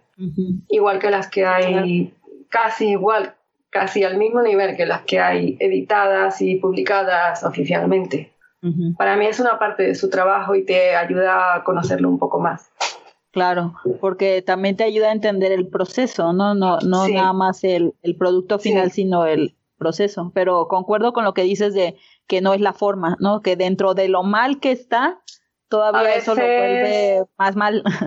A veces, como esta ocasión, no está bien que se haya hecho así. Igual que si se filtrara algo de, de los seminarios de Brad, tampoco me parecería. Porque, porque es más perjuicio. Perdemos más que si, que si no, que si vencemos esa tentación, el que haya conseguido grabar algo y lo publica de mala manera, lo único que consigue es que dejen de existir esos seminarios, por ejemplo, o esa convención donde, donde se ha filtrado, donde se ha grabado. Sí, que se, que se hace con, con una intención, eh, no quiero decir con una mala intención, pero que puede traer más, más, más mal que bien, ¿no? Puede hacer más daño que un bien. sí. Yo entiendo el deseo, porque yo misma lo tengo, de escuchar y de ver cualquier trabajo inacabado, casi sin empezar, lo que sea. Lo entiendo. Estamos todos deseando. Quien no, quien no lo esté, yo creo que miente. Pero es verdad, no, no son maneras. Ok. Bueno, entonces hemos llegado al, al, tema central de este programa que teníamos tantas ganas de hacer. Entonces nosotros quisimos hacer este pequeño homenaje a esta gran obra de Michael que finalmente encierra esta temática y lo que para Michael representaba la tierra y la protección del medio ambiente. Por eso es que invitamos a Marisa el día de hoy porque ustedes no están para saberlo, pero nosotros sí para contarlo y ya como lo compartí en Twitter, Marisa justo el primer libro que ella tradujo fue el libro de Joseph Vogel, que fue un libro concretamente basado únicamente en la creación de la canción Air Song. Antes de que publicara el libro Men in the Music, que abordaba más la carrera completa de Michael, Joseph Vogel escribió este libro en lo que él considera y nombra de esa forma como la obra maestra de Michael. Entonces, por eso invitamos a Marisa para que nos pueda compartir un poco más acerca de la historia de la canción, el proceso de, creativo de esta canción que finalmente tuvo muchos años, como ya nos va a compartir ahorita, para que podamos dimensionar no solo la importancia de la canción a nivel personal para Michael, pero también a nivel artístico y musical, cuánto se cuidó esa canción y cuánto se trabajó para que terminara escuchándose como lo que nosotros pudimos oír hasta 1995 con la salida del el álbum History. Entonces, Marisa, ¿con qué quieres empezar a contarnos acerca de Air Song? Pues, contar que evidentemente es una canción que debió de ser muy especial para Michael porque le duró varios años. Empezó en el, en el año 1989 eh, durante la gira Bad, en el Bad Tour, durante, mm, o sea, en la parada de Viena. Eh, fue donde él mismo contó años después en una entrevista que le había llegado a su regazo, como solía decir, ¿no? Cayó en su regazo eh, durante, supongo, una noche después del concierto en, en, su habitación en el Hotel de Viena. Y ahí empezó a escribirla y finalmente fue publicada en el año 95. A lo largo de todos esos años fue reescribiéndola, perfeccionándola y por tanto podemos considerarla como un ejemplo del perfeccionismo que, que siempre tuvo en sus composiciones musicales, ¿no? Y Virgo Tren lo dijo así, dijo que era un proceso muy largo, que fue un proceso muy largo y, y así fue, porque empezó del 89 hasta, hasta finalizarla en el 95. Tuvo como dos etapas. Una primera en esa época, en la época de cuando estaba grabando las canciones para el que sería su disco Dangerous, y ahí eh, el productor fue Bill Trell, el que se encargó de, de esa primera producción. Y en la segunda etapa se encargó David Foster, cuando ya estaban grabando las canciones para History, fue el que la finalizó. Como una eh, versión más orquestada por David Foster, ¿no? Como la parte de la orquesta fue mucho más David Foster. Sí, comenzó en la etapa de Dangerous, comenzó con parte de la letra, el bajo, algunas, las baterías y luego en la parte de David Foster, como no le gustó cómo le quedaba, cómo la tenía en el momento de, finalizar Dangerous, no le encajaba para ese disco, pues la dejaron aparcada, guardada y la volvieron a recuperar más adelante y con David Foster fue cuando entraron más la orquestación final, ¿no? Puede describirse como una fusión de ópera, rock, blues y gospel. Es una canción que tiene dentro de sí misma todos los géneros musicales, porque podría ser una canción, pues eso por la orquestación podría ser un clásico, ¿no? una ópera, una ópera rock, pero también tiene elementos de blues, tiene elementos de gospel, porque en la segunda parte veis que tiene esa fórmula de llamada y respuesta, llamada en la, en la, voz de Michael y respuesta con el coro de André Crouch. Y su letra está basada en los poemas románticos de, de los poetas como Blake, Yeats, Eliot, mm, y también está enraizada en los textos bíblicos. Eh, tiene muchísima influencia de los textos bíblicos. En realidad es una llamada Mm, a Dios mismo, ¿no? Es una, una, conversación con Dios para preguntarle qué ha pasado eh, en, esas, en esos versos que, que él eh, escribe, qué ha pasado con nosotros, qué ha, qué ha sido de nosotros, ¿no?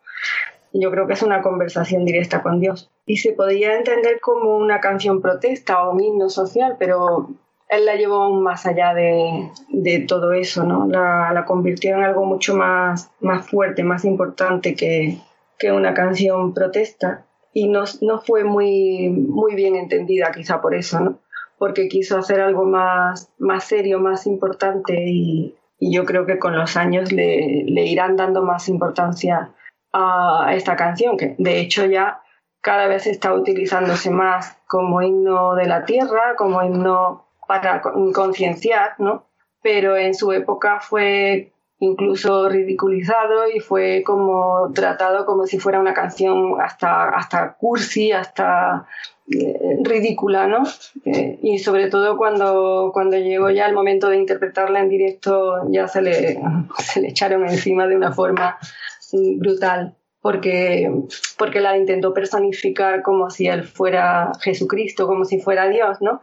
Pero fue utilizar el, Vogel intenta explicarlo como que intentó utilizar su cuerpo como lienzo, ¿no? Como, como lo hace un artista un pintor o un escultor. Él se utilizó a sí mismo para ponerse en el papel de, incluso en los dos papeles, tanto en el papel de Jesús, en el papel de Dios, en el papel del Creador, como en el papel de, los, de nosotros, de los que somos olvidados, de los que hemos sido ignorados y de los que están, eh, han sido silenciados y no tienen voz. Y él le dio voz a los que no tenían eh, en ese momento voz para poder gritar y lamentarse de, lo que estaba pasando con el planeta.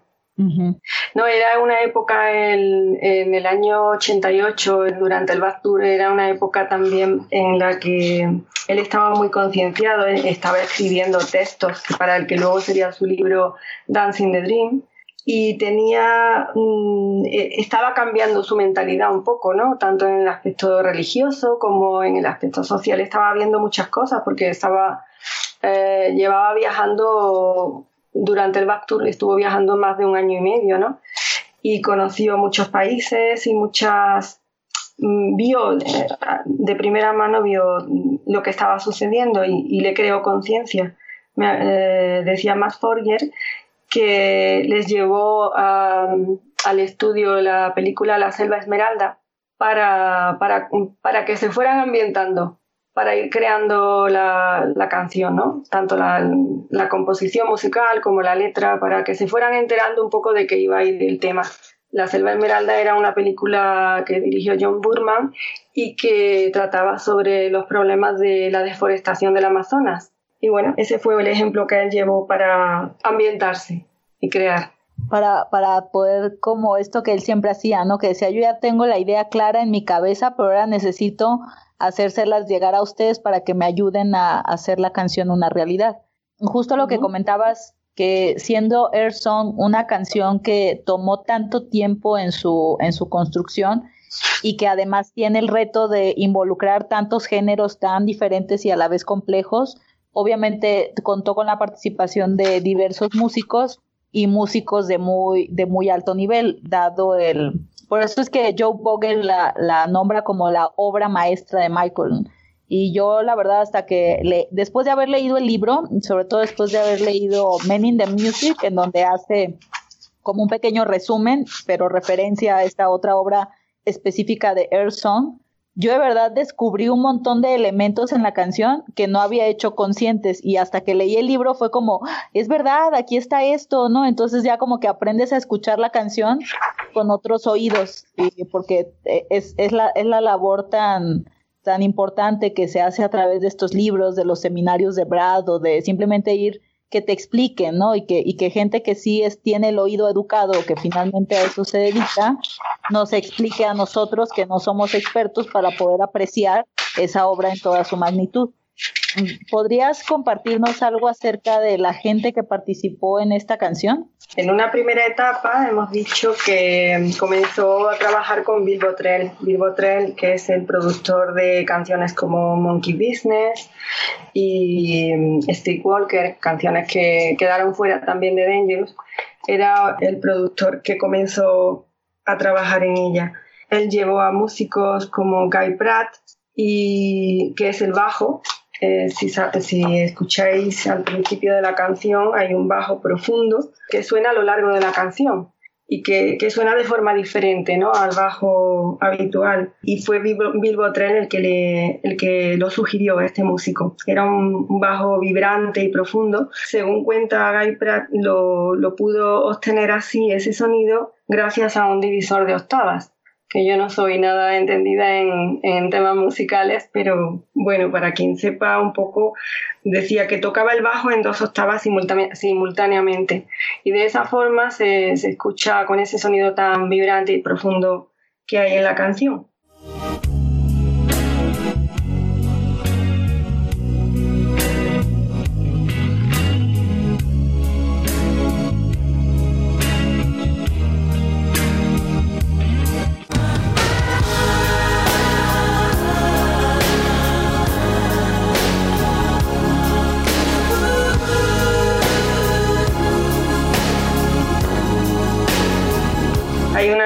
Que cuenta Pratt en el momento en que fue al estudio para, para grabar su parte. Él quería que estuviera Michael para que le diera su opinión, pero nunca conseguía, bueno, llegó al estudio y no estaba. Tocó su parte y se marchó y preguntó, como era habitual, qué que, le había parecido. A través de Bill Botrell le preguntó qué le había parecido. Botrell le dijo que le había gustado, pero seguía, bueno, eso se, se repitió así durante varias veces, ¿no? Una de las veces ya le dijo a Botrell un poco enfadado que quería realmente que Michael estuviera allí y que, que se lo dijera él mismo. Entonces un día Botrell le dijo, ven, ven al estudio que hoy sí va a estar Michael y no se va a marchar y puedes tocar. Llegó y realmente no estaba. Quien estaba era un tipo enorme, según dijo, que, que, se lo presentaron como su manager, pero que a él le parecía más un guardaespaldas, más que un manager. Pero bueno, se sentó, eh, él estaba detrás de la consola, estaba oscuro, como solía ser, y no, como, solía ser habitual, y, y, no vio que había alguien más con este, con este hombre. Y entonces empezó a tocar y, y notó que este señor, el supuesto manager, hablaba con alguien que estaba detrás de él y le hacía comentarios. Entonces se dio cuenta de que era Michael, que no quería hablar personalmente con él, pues probablemente por esa timidez que tenía siempre o por mm, no hacerle comentarios de, a lo mejor para decir, para no, tener que decirle no me gusta lo que estás tocando, así, siempre ponía a alguien de intermediario. Y entonces fue cuando se dio cuenta de que siempre había estado Michael allí, pero siempre escondido detrás de la consola a oscuras. Y lo había estado escuchando siempre, pero no, no se había dado cuenta. Y así, así fue todo el tiempo. Siempre poniendo a alguien por delante para sí, sí. evitar la confrontación. Sí, su timidez enfermiza. También eh, participa en esta, en esta primera parte, pone la batería Steve Perrone.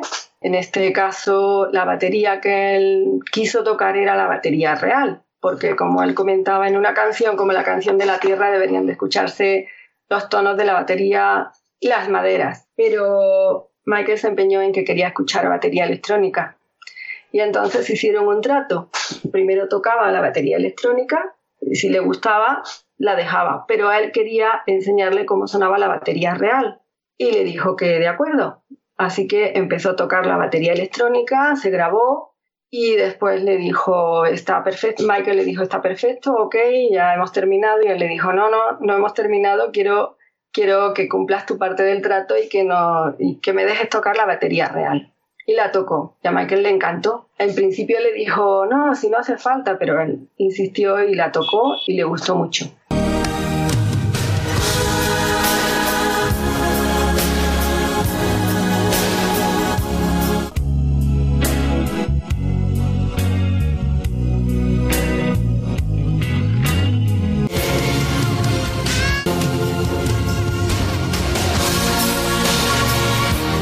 Lo que ya no sé es si al final en la canción, en, la, en, la, en la canción definitiva, se utilizó la batería electrónica o la batería real.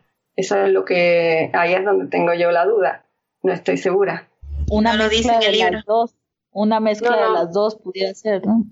Pues no lo sé. Esto, esto lo cuenta Steve Perrone y, Guy Pratt. Aparecen en las entrevistas del libro de Bliss Nayar. Y esto lo cuentan en este libro. Pero él, él simplemente deja caer al final que al final, lógicamente, debía de estar la batería real en, en este tema y no una batería electrónica. Pero yo no estoy segura de que eso haya sido así al final. Cualquiera sabe. No lo sé, no lo sé.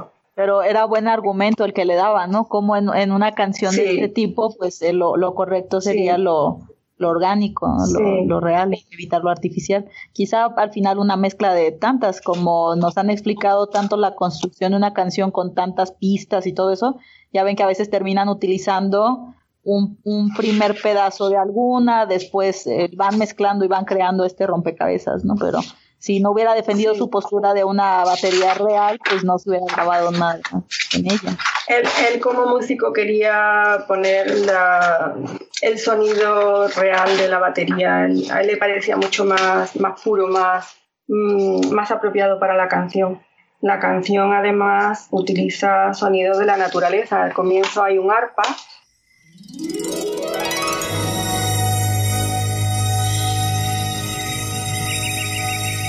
Pero ya sabes que a Michael le encantaba, en aquella época le encantaban los sonidos de sintetizadores.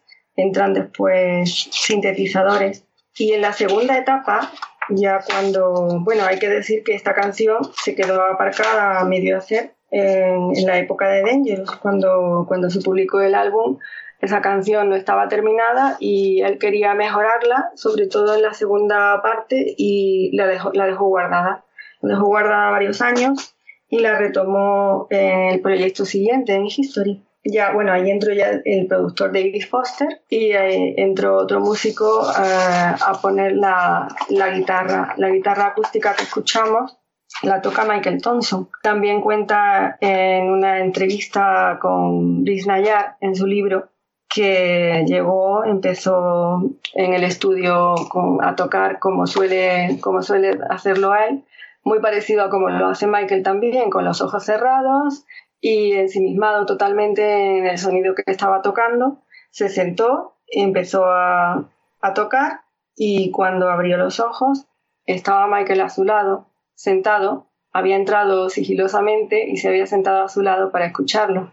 Y al abrir los ojos mm, cuenta que, que se encontró, que se topó con él. Y ese fue el momento más, más, más recordado de aquella sesión que parece que fue una sesión única en la que tocó aquel- esos acordes tan bonitos de guitarra que se escuchan en el tema. Y nada, ese fue su mayor recuerdo. Después entra, hay otra entrevista, una entrevista muy larga con Rod Hoffman que también cuenta par- mm, algunas anécdotas de durante la grabación de esta canción, como pueden ser que mm, tenía en un, en un momento dado había una ayudante de producción llamada Rachel Smith que estaba transcribiendo las letras de, cada canción para el álbum History.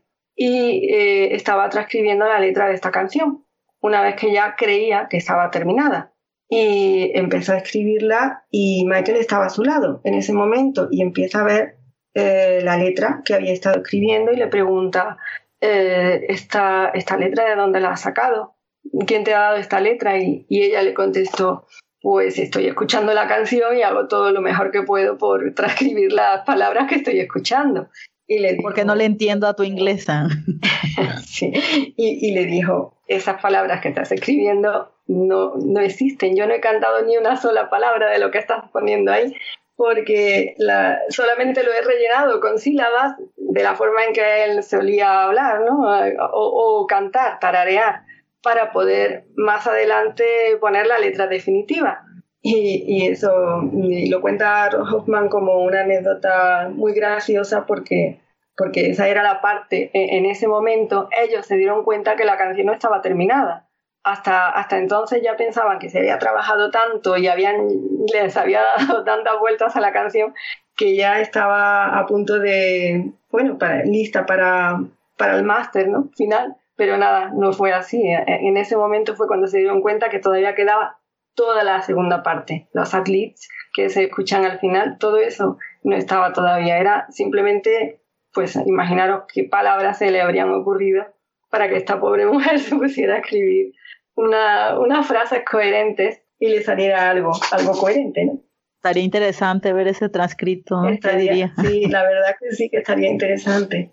Bueno, Hoffman cuenta algunas historias sobre, sobre esto, estos momentos finales de, de, la grabación cuando, cuando Michael les dijo que iban a tener que pasarse tanto Hoffman como el otro ayudante, Eddie Dilena, un fin de semana entero en el estudio para poder grabar la parte final de la canción, el, el y les dijo que, que, no iban a poder dormir en todo ese fin de semana porque tenían que entregarla el lunes siguiente para ya terminar el, el disco. Fijaros que esta canción tiene una... Para mí es la última canción, porque fue la última canción que, que grabó en el disco History, fue la última canción que cantó y también fue la última canción que cantó en DCC.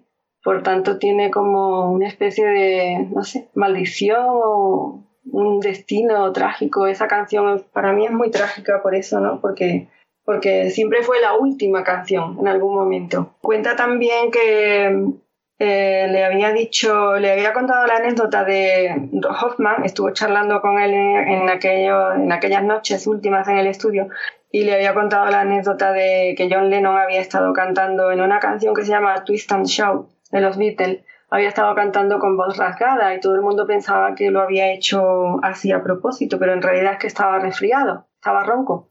Y a Michael le encantó esa, esa anécdota, esa historia, y le dijo que, que le parecía una historia muy buena porque él pensaba hacer exactamente lo mismo, dejarse la, la garganta en esa canción, ¿no? Y así fue en realidad. Sabía que cuando entrara a cantar ese, esa última parte iba a pasarse algunos días después sin poder cantar una sola nota porque se dejó literalmente la garganta en ella, ¿no? Uh -huh. Por eso escogió ser la última también, ¿no? Es, sí, es... probablemente por eso fue la última presión. canción. Uh -huh. Sí, se me había dado comentar que era parte de una trilogía. Ajá. Que tenía que haber sido una pieza clásica en principio, seguida del poema Planeta Tierra, que aparece en el libro Dancing the Dream, y después la canción.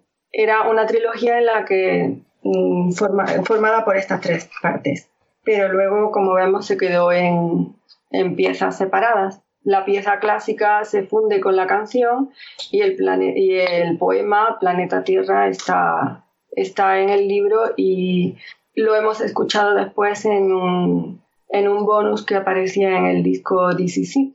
Uh -huh. Sí, ya hubiera sido, hubiera sido maravilloso poder escuchar esa trilogía todo seguido, tal y como él la concibió. Como siempre, el problema de la longitud, ¿no? Porque de por sí es una canción larga.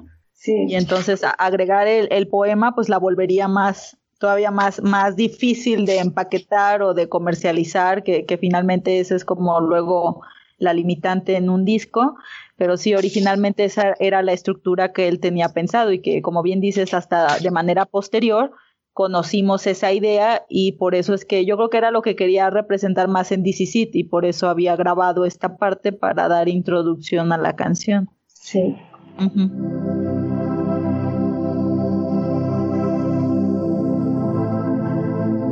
Planet Earth.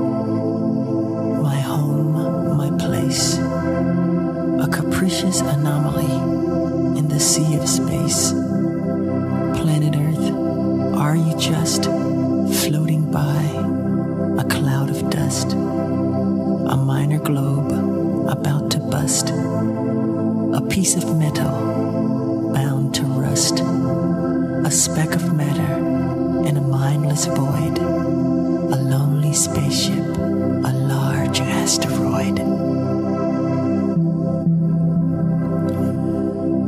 as a rock without a hue, held together with a bit of glue.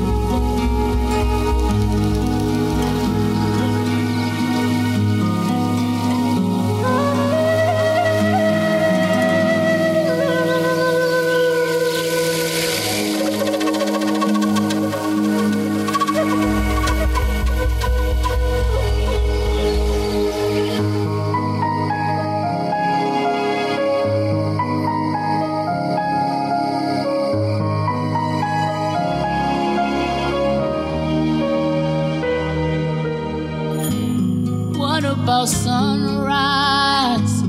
What about rain? What about all the things that you said we were to gain? What about killing fields? Is there a time? What about all the things that you said was yours and mine? Did you ever stop to notice?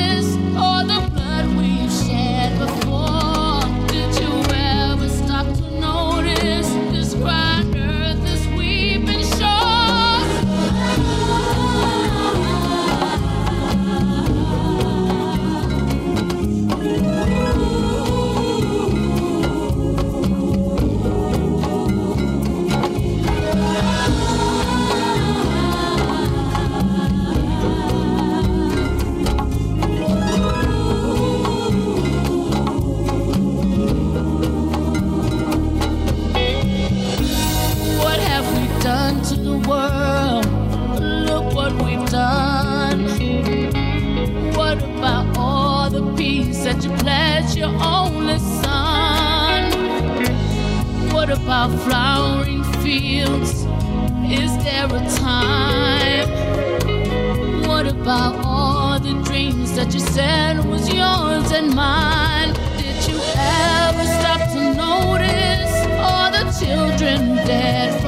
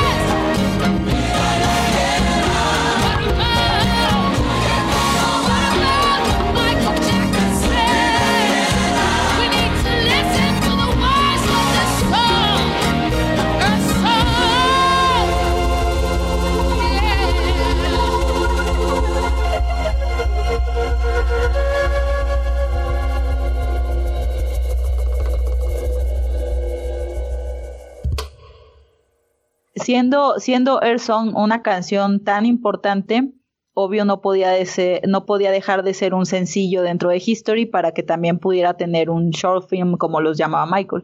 Y en especial este short film es un caso, digamos, aparte dentro de la videografía de Michael, porque pues aquí, aunque él sale durante mucho tiempo en el video, su papel es muy diferente al que tiene en, en la mayoría, si no es que en todo, todo el resto de, de sus short films. Y es que aquí, pues de entrada, obviamente no baila, pero más bien Michael participa de, de otra manera, no, no es, digamos, el centro de, de la temática del video, sino que él está participando más como parte del mismo, como parte de contar la historia. Entonces, Marisa, ¿nos podrías contar algo acerca de su director o de la creación o el, el, concepto que llevó a que terminara siendo el video que nosotros conocimos? El director del video se llama Nick Brandt y eh, estaba bastante concienciado con los temas ecológicos. De hecho, ahora se dedica a hacer fotografía mm, de la naturaleza, de animales. Eh, a, a, raíz o a partir de, del vídeo creo que empezó a cambiar su, su profesión hacia, hacia, hacia la fotografía, ¿no? Y, y, estaba muy interesado en hacer eh, ese vídeo precisamente por eso. Lo rodaron en la Amazonia, en Tanzania, en Croacia y, y al final, las secuencias finales donde, donde aparece Michael se rodaron en un estudio en Nueva Jersey. Está todo rodado al final en, en escenarios reales. El coste fue bastante elevado precisamente por eso. Es, un, es, una idea que le propuso a Michael, que le gustó y, y sigue la, la, estructura narrativa de la canción. ¿no? Ajá. En la primera etapa del video aparece todo este escenario de destrucción, como al, algo muy grave eh, pasó y entonces todo, todo el escenario es destrucción, caos, muerte, fuego, toda la parte de eh, ahora sí que estar en las cenizas. Y para posteriormente en la, en la segunda mitad del video viene con este spin en reversa que comienza a dar la tierra, poder revertir justo ese daño para de manera literal, como el ave fénix, renacer de las cenizas, de todo este escenario de destrucción y de muerte, todo llegue a lo que era en un principio, antes de esa destrucción. Eso. Sí, bueno, Nick Brown cuenta en una entrevista de hace algunos años que mm, el vídeo ha, envejecido un poco mal en algunos efectos especiales, eh, la iluminación estaba un poco eh, estaba un poco demasiado iluminado por petición expresa de Michael que le, que le pedía que le, pusiera unos focos demasiado fuertes eh, iluminándole a la cara mm, pero bueno en líneas generales se siente, se siente satisfecho de, del resultado y recuerda que cuando estuvieron rodando al final en Nueva Jersey las escenas de Michael, todos los trabajadores, ya sabéis, toda lo, la gente de, del equipo estaba un poco como pasando un poco como como pensando que, que, Michael no era tan importante, que no iba... Bueno, había cierta hostilidad en el ambiente, ¿no? Hacia él. Y sin embargo, cuando comenzó a, a, cantar y actuar, todos se quedaron con la boca abierta mirándolo y, y, a todo el mundo se le cayó la mandíbula a los pies, decía prácticamente, porque, porque todos se quedaron asombrados del cambio que, que, hacía este hombre de, cuando estaba fuera del de, foco a cuando entraba en, bajo los focos, ¿no? Era otra, se convertía en otra persona y todos se quedaron boquiabiertos. Cuando empezó a hacer aquellas escenas en las que había grandes ventiladores contra su cara, lanzándole hojas y, y sufriendo, ¿no?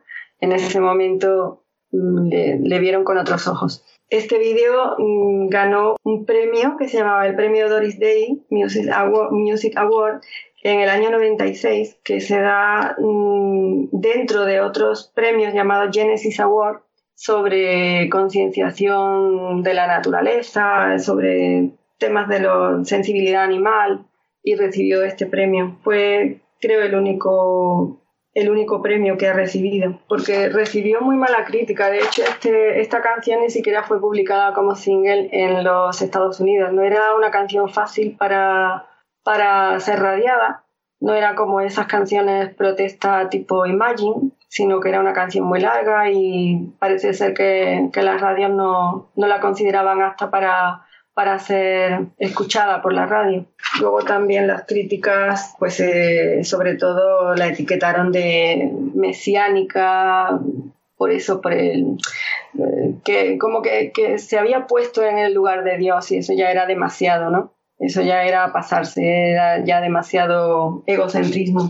Pero yo creo que fue una falta de entendimiento, una falta de comprensión de lo que realmente quería decir con la canción Erson justo sufre este, digamos, revés que, que venía ya arrastrándose de Don't Care si, si mi memoria no me falla, creo que fue posterior ¿no? a la publicación del sencillo, que no fue en Estados Unidos, pero fue después de, de About Us. Se publicó en noviembre. En noviembre se publicó ese sencillo, ese single, pero no en Estados Unidos. Se publicó en Reino Unido y en varios países europeos, pero no allí.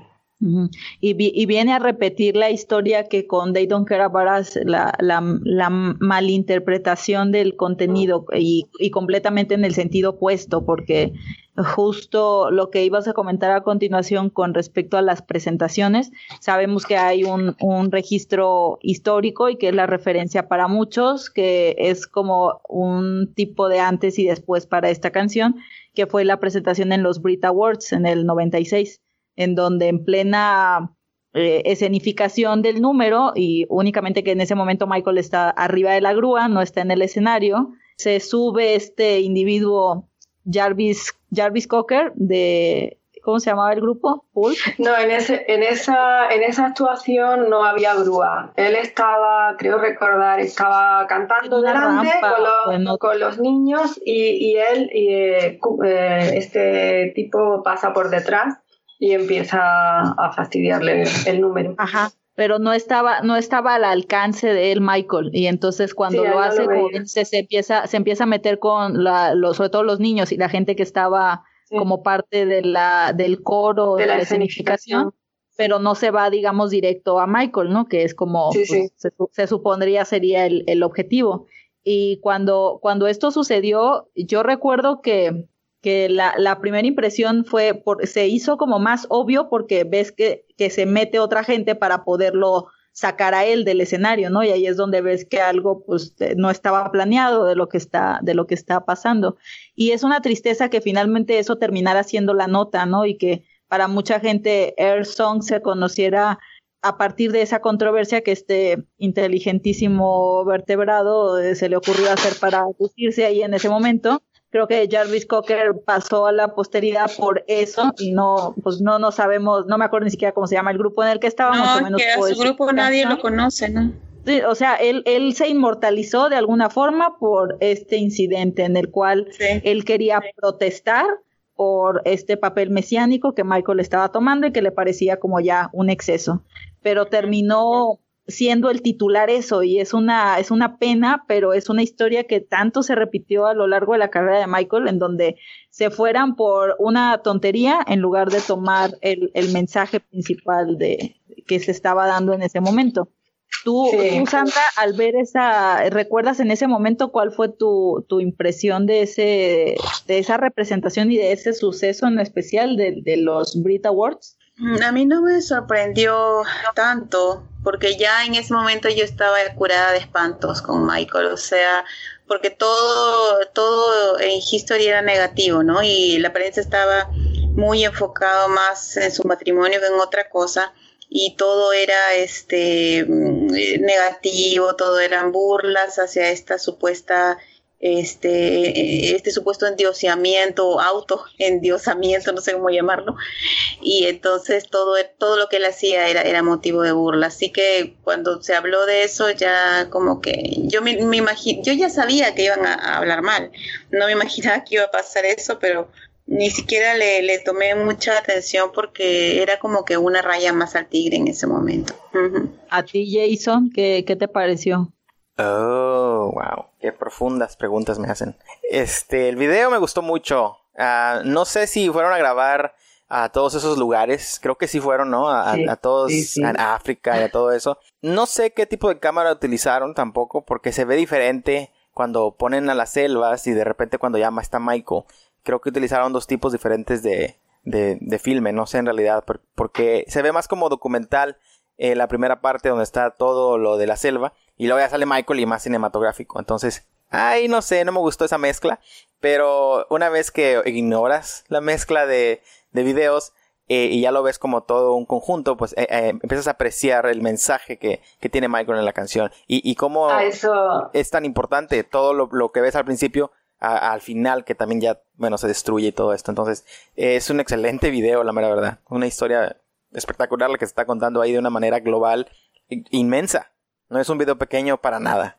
Que a, esas diferencias que tú notas, supongo que son a las que se refiere el director cuando dice que ha envejecido mal en algunos efectos especiales que no se hacían en aquella época como se hacen, como se pueden hacer ahora, probablemente. Eh, sí, pero Jason se refiere, no, Jason se refiere a la, a la fotografía, o sea, eh, la parte de que están en otros lugares tiene la fotografía documental, el otro tiene una fotografía más de película, más dramática, se nota que es un escenario, entonces hay un choque visual fuerte, ¿no? Más allá de los efectos especiales. Es cierto, él, se refiere también a eso, a, defectos de iluminación y problemas así.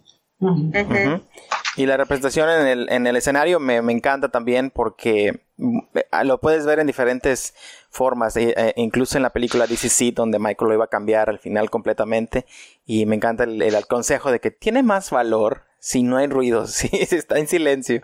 Eh, era muy, muy teátrica, ¿no? Esa, esa forma de que sale el camión, bueno, el, el, tanque y Michael ahí y la flor y el niño y el, el y, para los que están ahí, imagino, es como estar viendo un Shakespeare, ¿no? En, ahí enfrente. Y eh, de unos, ¿cuánto dura esa última parte en el concierto? ¿Unos 3, 4 minutos que dura esa, esa parte?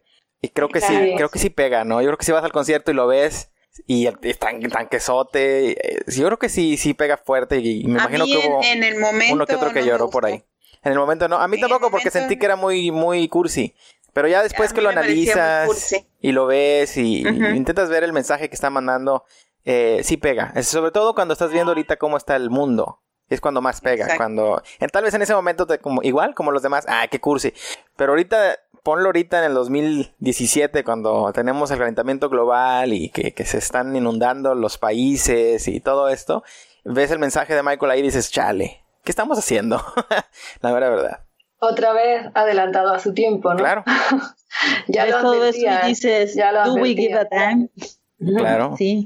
Ese, ese, ese video, en, en particular para esa época, yo sí tengo mucho recuerdo de, de, incluso tenía en esa época una amiga que era quien tenía cablevisión y me grababa a mí, tenía la consigna de grabarme cualquier cosa que saliera de Michael, yo le daba VHS y entonces ella tenía un VHS fijo en su, en, en su videocasetera y cuando estaba viendo MTV o lo que sea y salía algo de Michael, mi pobre amiga Angélica ya estaba bien condicionada como el perro de Pavlov, que si veía a Michael o escuchaba a Michael, aplastaba rec en el control y entonces me grababa. Y así, así fue como ella me grabó ese video. Pero me acuerdo mucho una anécdota curiosa que decía que tanto pasaba en el video, o más bien que era como algo que se te quedaba tan fácil, que ya luego hasta su mamá ya se sabía la canción, ¿no? Y cantaba los ah, ah. Todo mundo en su casa se lo sabía porque como ella cuando lo pasaban, pues me grababa cosas y, y era como, o sea, tanto musicalmente como visualmente, como dice Jason, impacta y es algo que no se te, no pasa desapercibido, o sea, seas o no seas seguidor de Michael o aficionado a su música, te hace como parar y, escuchar, ¿no? Porque es algo muy diferente a lo que estaba en ese momento y actualmente. El contenido que tiene, que como bien lo apuntas tú, Jason, más como tipo documental, ¿no? Esa parte de cuando son los escenarios reales y no es el escenario en el estudio de grabación, tiene, tiene mucho esa, a lo que ahora se dedica el, el director, que hace documentales y fotografía de vida salvaje, ¿no? Entonces como que ahí tiene esa parte tan fuerte y tan en ese formato porque es pues el interés que él tenía ya desde ese entonces y que ahora lo ha seguido puliendo. Pero yo he de confesarles que en mis tiempos aquellos de mayor proselitismo y fanatismo acérrimo, yo utilicé ese video para una clase de la escuela y lo llevé, así, llevé mi VHS para la clase, era ecología y me acuerdo que era la primer clase, era a las 7 de la mañana, una cosa así. Y tengo tan grabado así el ir a la dirección por la videograbadora y la televisión e ir con alguien que me iba ayudando a jalar el carrito con la mesa, con la tele, así ya saben, estamos hablando de 1996, las telesotas así súper pesadas, e ir cargando con eso para llevarlo al salón. Y yo no sé qué poder de convencimiento tenía yo en ese entonces o por qué me seguía la gente tanto la corriente que el profesor tiene. era eso.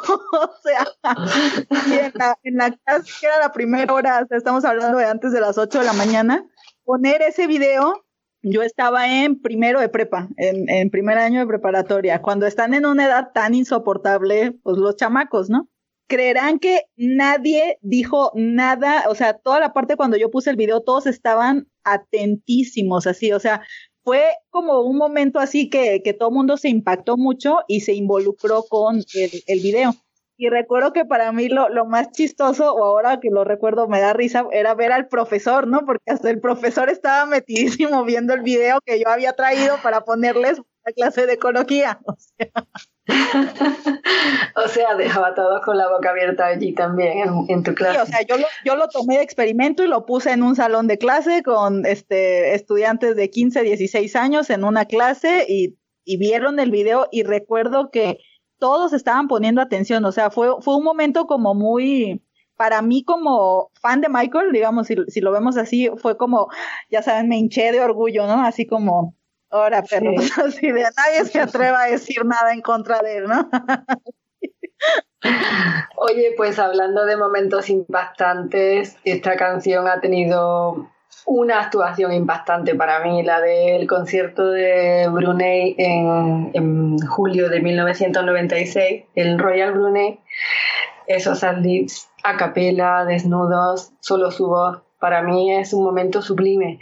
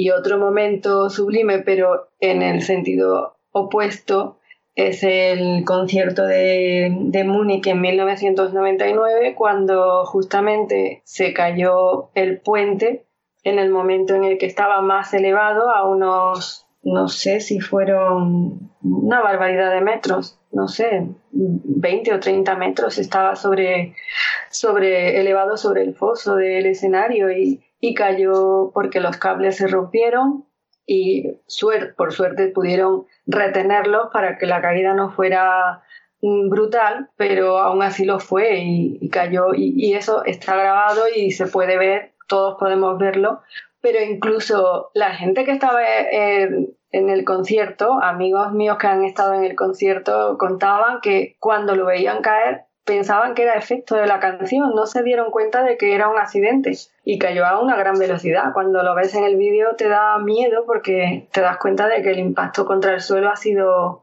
muy fuerte y de hecho sufrió lesiones en la, en la espalda y quemaduras en las piernas y en la espalda también cuando, cuando fue cayendo.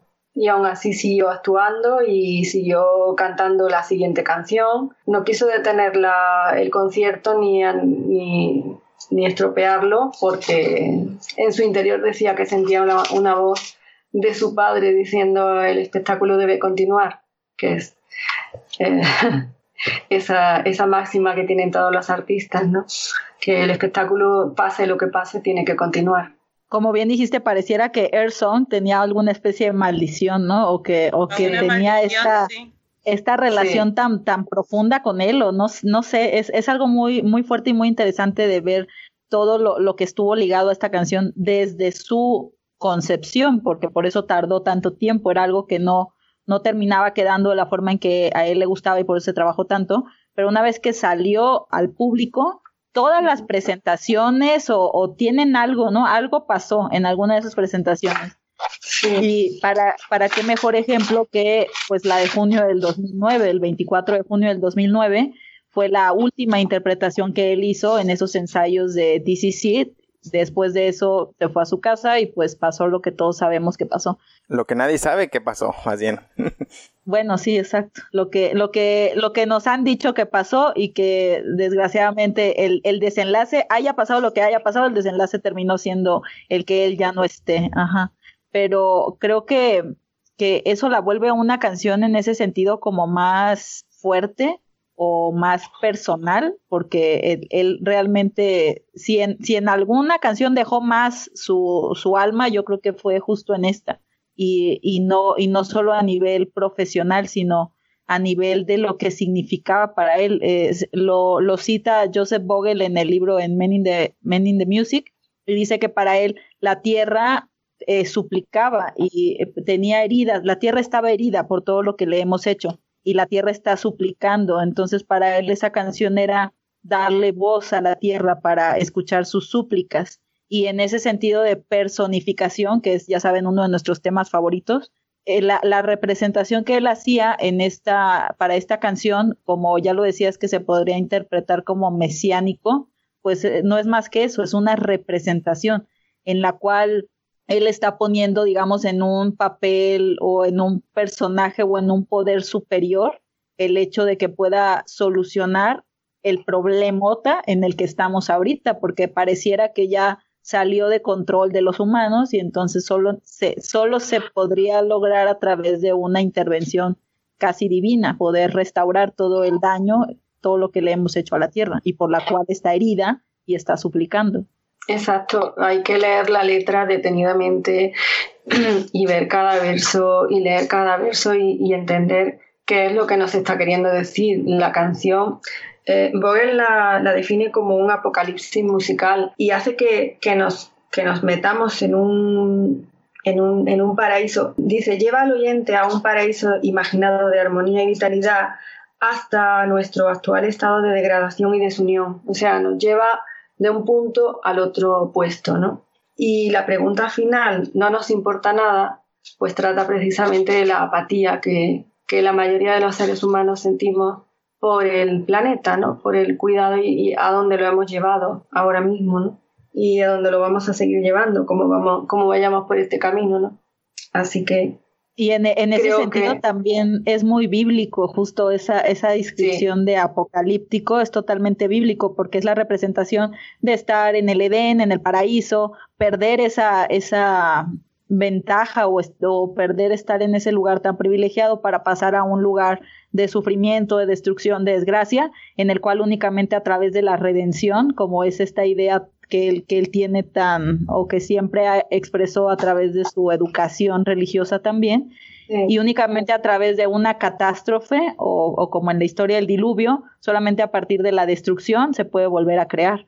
Y es, es la representación que está en el video. Ya cuando todo está destruido, solo es hasta ese momento en donde puede haber un, un revés, ¿no? O, que a través de si nos arrepentimos de, de, nuestros pecados, o sea, como es, como es tan permeado en, en esta ideología, sobre todo de, eh, bueno, cristiana en general, ¿no? Pero específicamente de su educación como testigo de Jehová, que pues solamente a través de, de esa redención es que puede haber una solución a tanto daño que ya se hizo.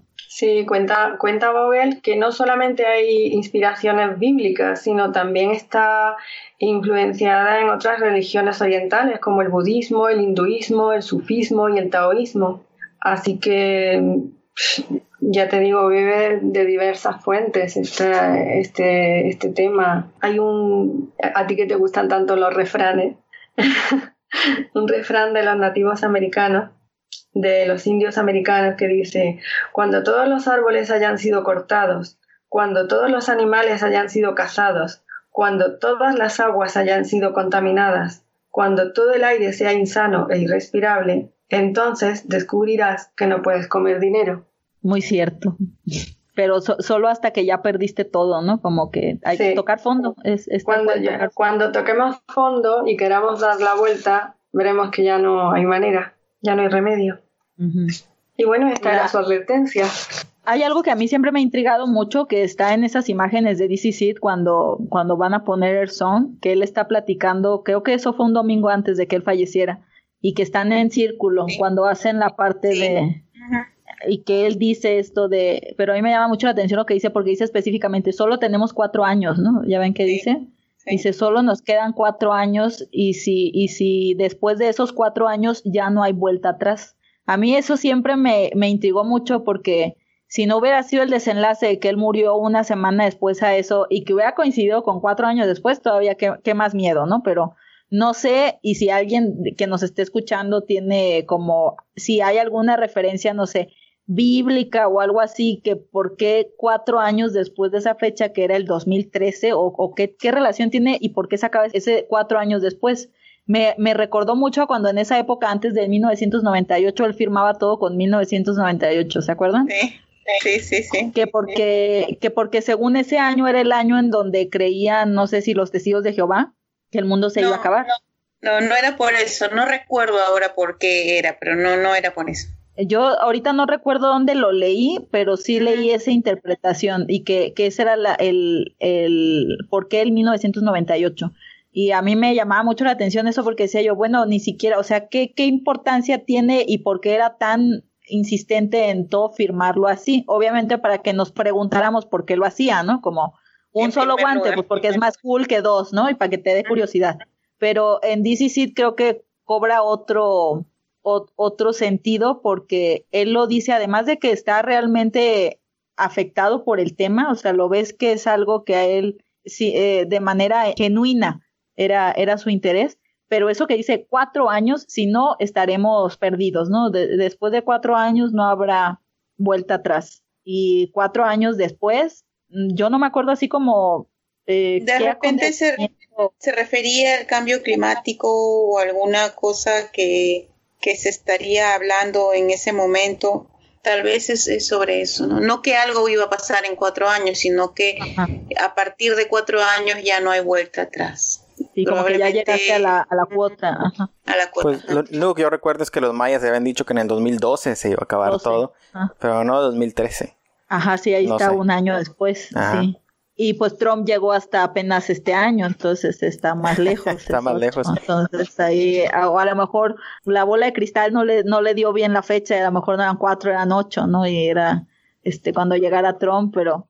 Sí, es muy curioso que digas eso de Trump porque eh, hay que poner todo en contexto y ahorita ya pasaron muchos años, pero en realidad eh, cuando él dijo eso fue en el 2009, Obama acababa básicamente de entrar como presidente, sabemos que los términos en Estados Unidos de los presidentes son cada cuatro años, entonces a lo mejor él pensaba que Obama solamente iba a durar cuatro años y ya después iba a entrar un republicano blanco. Y como dices, igual y sí pasó, pero pasó ocho años después, entonces ahora entró Trump y eh, que es un republicano blanco y que está en contra del calentamiento global o que no lo cree y de hecho empieza inmediatamente ahorita en los primeros cuatro meses de su mandato y se sale del Acuerdo de París, que es un acuerdo que se firmó con Obama acerca de todos los países del mundo tratando de rebajar el calentamiento de la Tierra. Sí, exacto. Justo esta semana tuvimos esa noticia de, de, que Estados Unidos se salía de este acuerdo de París, el cual, como, como bien señalas, fue firmado por Obama en 2015, de acuerdo a las, a las referencias que están aquí en Internet. Pero algo muy curioso con este acuerdo es que es firmado en 2015, digamos ya durante la fase final del mandato de ya de los, de los dos periodos de Obama y se ratifica justo el año pasado para celebrar el Día de la Tierra. Y en este acuerdo, que es un acuerdo que, que firma, digamos, los países alrededor de 100 países, dentro de ellos está la comunidad europea, y son básicamente pues las potencias más grandes porque a su vez esas potencias más grandes son las que contribuyen con la mayor cantidad de emisiones contaminantes al medio ambiente, siendo una de estas pues claro que Estados Unidos. Entonces este acuerdo se ratifica en 2016, pero el acuerdo no iba a entrar en vigor hasta 2020. Pero esta semana que Trump decide sacar a Estados Unidos de este acuerdo, ¿qué, repercusiones podría traer eso? Pues bueno, muchas y muy importantes, porque si tienes básicamente a uno de los eh, dos emisores principales de contaminantes del medio ambiente que dice, no, yo no quiero jugar, pues obvio no se va a tener a las, a las reglas que está poniendo este acuerdo de, de París para que se disminuyan paulatinamente o por lo menos se mantengan la cantidad de emisiones contaminantes, de gases contaminantes al medio ambiente para que la temperatura global no aumente en más de 1.5 o 2 grados por año.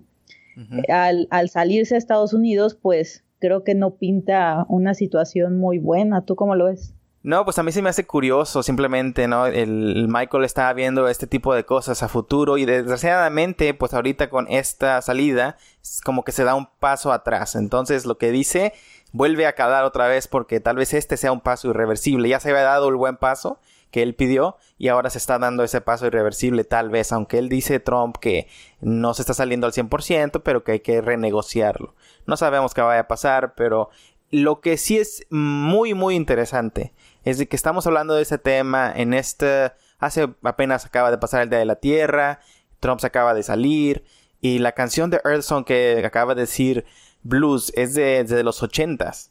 A finales de los ochentas que Michael empezó a hacerla y mira qué tan importante es todavía el tema el día de hoy en lo que estamos grabando este show. Sí, tristemente tiene cada vez más vigencia y cada vez es más relevante en alguno de, en algún artículo, reportaje, no recuerdo bien dónde, después de la muerte de Michael, justo retomaban esta parte de su, de sus aportaciones con respecto a la, la hacer conciencia en la gente para el cuidado del medio ambiente. Y si tú te fijas en 1995, que fue cuando finalmente se lanzó esta canción, y tener esta canción que está 100% enfocada en el medio ambiente, realmente es un, es un precedente y es algo que no, no muchos estaban haciendo y que él tuviera ese compromiso no solamente para consigo, sino para con el arte que él estaba dejando en tocar uno de los temas que eran más importantes para él a través de esta canción que le costó pues mucho tiempo para, para terminar. Y yo creo que él nunca la consideró terminada para como era él. No, todavía iba a ponerle más cosas como decimos en la película y había hecho un nuevo video eh, para, para, introducir la canción. Y bueno, wow, simplemente nos deja como testamento que tal vez Earth Song es una de las canciones más relevantes de Michael Jackson hoy en día, ¿no? Así es. A mí eso me llama mucho la atención porque es muy genuino su preocupación y su énfasis en decir, solo nos quedan cuatro años. Y ya cuando lo ves así, que parece hasta irónico, ¿no? Y de pensar que a él solo le quedaba una semana, o sea, a él solo le quedaban unos días, o sea, eso es lo que, o sea, sí me pega muchísimo y se me hace una cuestión casi, casi profética. Y como lo decías tú, Marisa, el hecho de que esta fuera su última canción, que fuera una canción que estuvo tan marcada por acontecimientos que repercutieron mucho en su vida, como esa caída de la, del puente este en Múnich, pues fue lo que le terminó fregando la espalda y que le dio tanto problema y por lo cual tuvo que volver a utilizar analgésicos opiáceos y entonces pues, tuvo otra vez la recaída, o sea, es, es una cuestión muy, muy profética, en, en, no solo en lo ambiental o, en, lo, en lo global, sino en lo personal para él. Esta canción, como yo les decía, después de que leí los, el libro este, sobre todo el de Air Song, yo la verdad, ahora cuando la escucho, me, me envuelve tanto el sonido del bajo y se me hace una cosa tan, o sea, que el bajo es lo, lo clave en esa canción, como, como lo lleva el, el, el, ritmo de la canción, que antes era un elemento que yo no había hecho consciente o que no le había dado tanta importancia, pero en realidad es el elemento, a mi parecer, el elemento clave en la construcción de esa canción. Y una vez que llegan los coros y este, como dices, llamado y respuesta que, que tienen la estructura de la canción, para ese momento ya estás como en otro nivel de la canción, ¿no? Como, como decía Isabel Petitjean de Will You y la representación de Will You que es como una misa por los elementos que tiene. Para Air Song también tiene esta, esta parte de, de, de, llamado y respuesta, que eso también es mucho en la tradición de, de, la cultura afroamericana, ¿no? De las, de, en particular de, de todas las iglesias que, que provienen del blues, el gospel, exacto, es, es, el origen, el gospel es el call, call and response, llamado y respuesta. Y él incorpora esto también aquí como un elemento que una vez más te remite a la parte religiosa o si lo queremos llamar espiritual, que Michael, si vas desglosando casi casi cada trabajo, en todo ponía algo así pero hasta que no lo analizamos no te das cuenta de lo que en realidad estaba haciendo, ¿no? Y cómo te estaba aleccionando en, en algo que a lo mejor en ese momento ni te diste cuenta. Es una canción muy compleja. Muy compleja. ¿Ustedes considerarían que Air Song es su máxima creación? No, pero creo que sí es una de esas canciones en las que él puso absolutamente todo, todo su ser. Pero no sé si llamarla su obra maestra. Creo que tiene canciones o sea, si solo nos enfocamos en lo musical, creo que tiene canciones mucho más eh, impresionantes que, que son musicalmente. ¿Como cuál? Como Who Is It para mí, ¿no? Por ejemplo, o, Stranger in Moscow. O sea, musicalmente me parecen mucho más em, eh, propias de él, más em, originales y a, a, mí me impresionan más como música que pero esto no quiere decir que Earthsong no sea una obra maestra, pero hay, hay canciones que yo considero, incluso en, History, este, mucho más, más impresionantes que Earthsong. A mí me resulta imposible compararlas. hacer comparaciones y decir cuál sería su obra maestra en Michael Jackson, para mí eso es imposible de decir. ¿Cuál es su obra maestra? Imposible. Hay muchas obras maestras en su trabajo publicado, incluso en el no publicado, pero me parece que esta sí era especial para él, por montones de motivos. Una canción que ha llevado a, lo largo de varios años eh, y la, hasta que no la dejó totalmente terminada como él quería, no la publicó.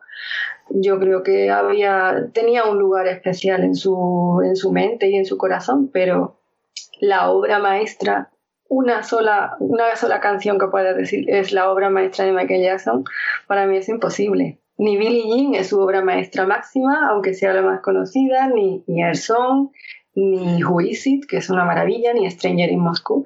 Yo creo que están todas en un mismo plano.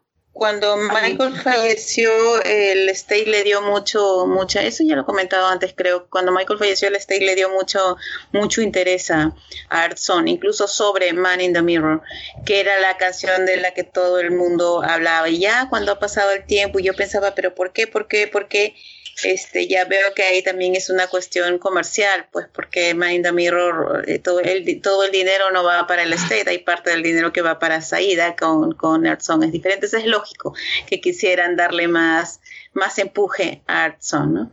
Pero sea el motivo por el que fuera, sí, este, realmente es una canción que vale la pena que esté ahí, que la gente la recuerde y la escuche, ¿no? Sobre todo por la importancia que tiene ahora.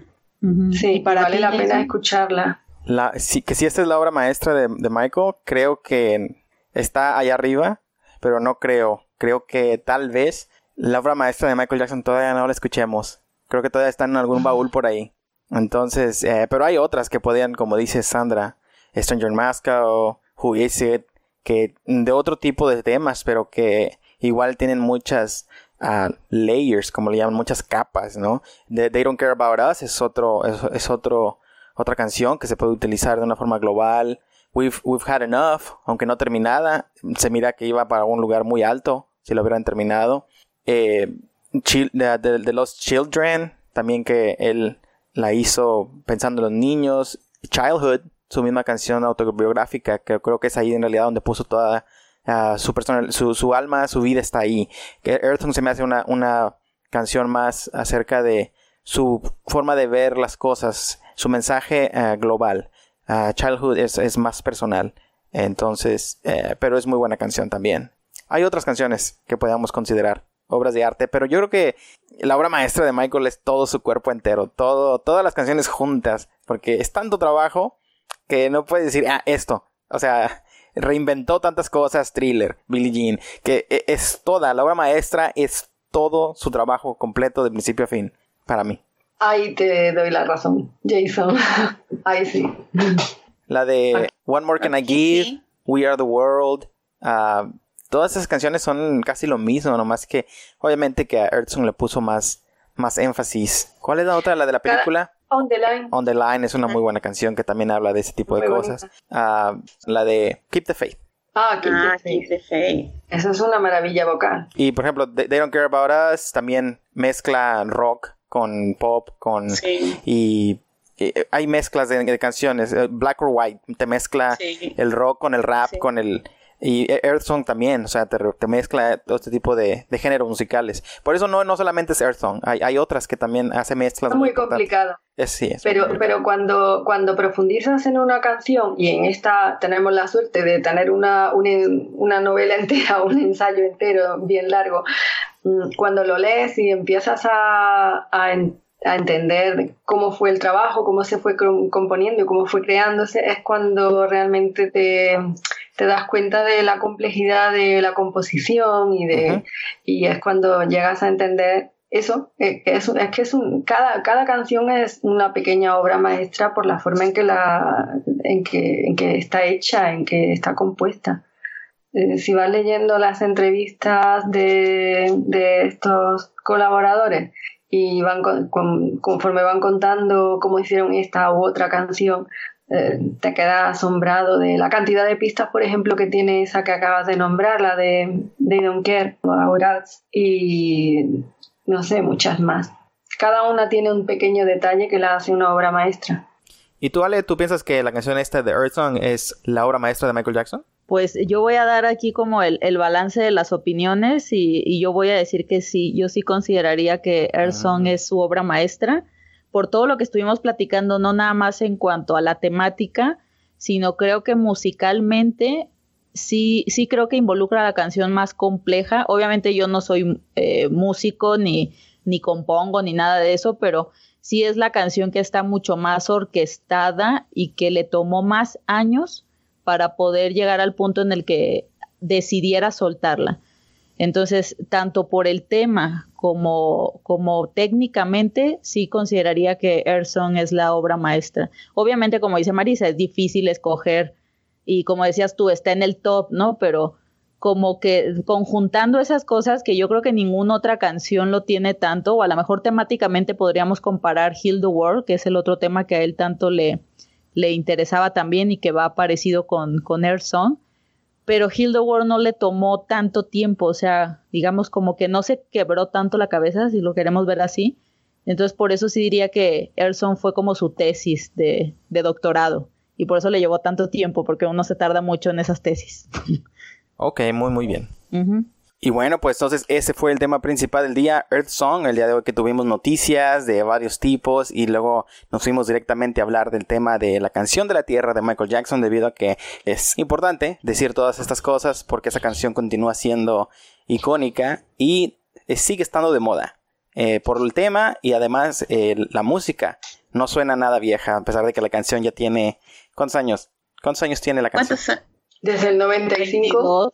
22. 22. Mm, 22 años de edad, ya es mayor de edad aquí en Estados Unidos la canción y pues suena espectacular y entre mejores bocinas tengas mejor se escucha, así es que no, no hay problema ahí por eso. Lo importante al final es, es el mensaje, ¿no? Mu- Mucho más allá del mensaje y siempre pues este nosotros como fans siempre nos queda es- ese orgullo de cómo Michael eh, para él eran tan importantes estas causas que, que vemos, no hemos confirmado que después de, de tantos o de varios años no realmente son ya no son cosas de las que uno puede pensar de pasada, sino son temas imprescindibles, ¿no? Y bueno, ahí está, ahí está el mensaje a cuidar la tierra o a tratar de salvarla. Es una canción que va cobrando importancia con el paso del tiempo, tanto como obra musical como por el mensaje que, que nos ha ofrecido en ella.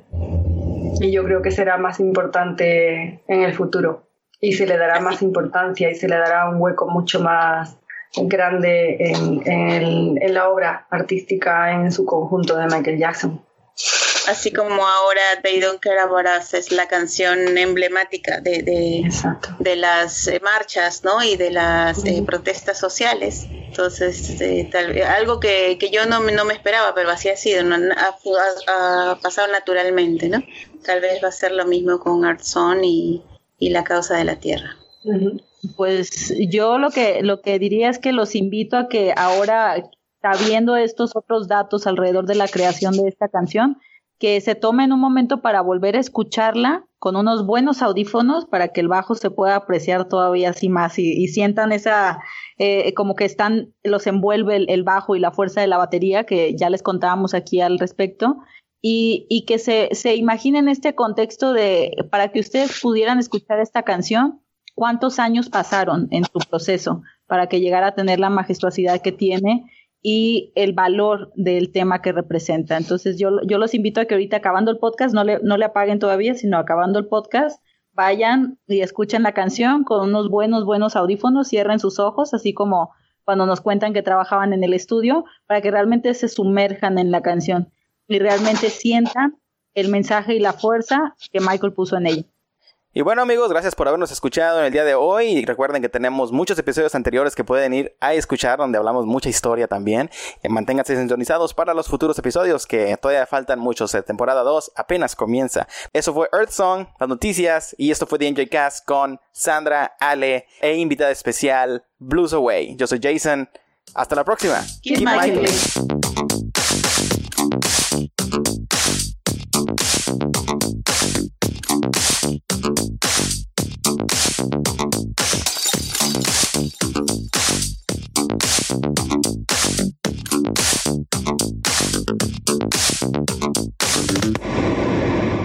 Déjame, es que estoy escribiendo mis notas, perras. Uh. Sí, porque siempre decimos, hay que irlas escribiendo y luego pues estamos pariendo chayotes a la mera hora de quién dijo qué. Pariendo chayotes. Ok, perfecto. eh, ok. Bueno, entonces ahorita viene donde tú más vas a hablar, ¿eh, Marisa? Por favor, no me dejéis sola. No, pero tú eres quien no, tiene, como que tú no tienes el guion, tú que no das un monólogo, ¿eh? Sí. Interrumpirme todo el tiempo. Así que no te preocupes, entonces, este... Hola, mi amor, ven para que saludes a Marisa. Ay, sí, vamos a empezar. Hola, Hola, qué grande. ¿Qué tal? ¿Qué, qué mayor estás, Ariel? Mm. Ariel. Hola. Al final tenía o no tenía, Ale. ¿No te sí acuerdas que lo ibas, a revi- lo ibas a revisar? Ah, no, no me he atrevido. ¿No te has atrevido?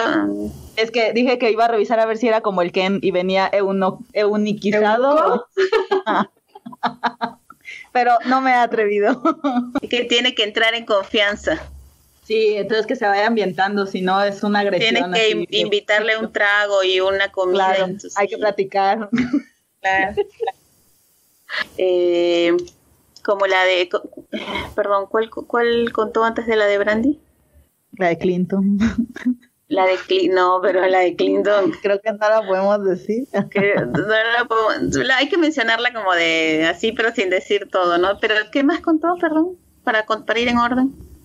Es que yo, yo lo que más me, es que me reí muchísimo con esa de Clinton y con la de Brandy. Sí, sí. Ajá. La de- menciona lo de Clinton y, y, y, lo- y cuenta lo de Brandy. Ay, ¿por qué me dejas a mí mencionar?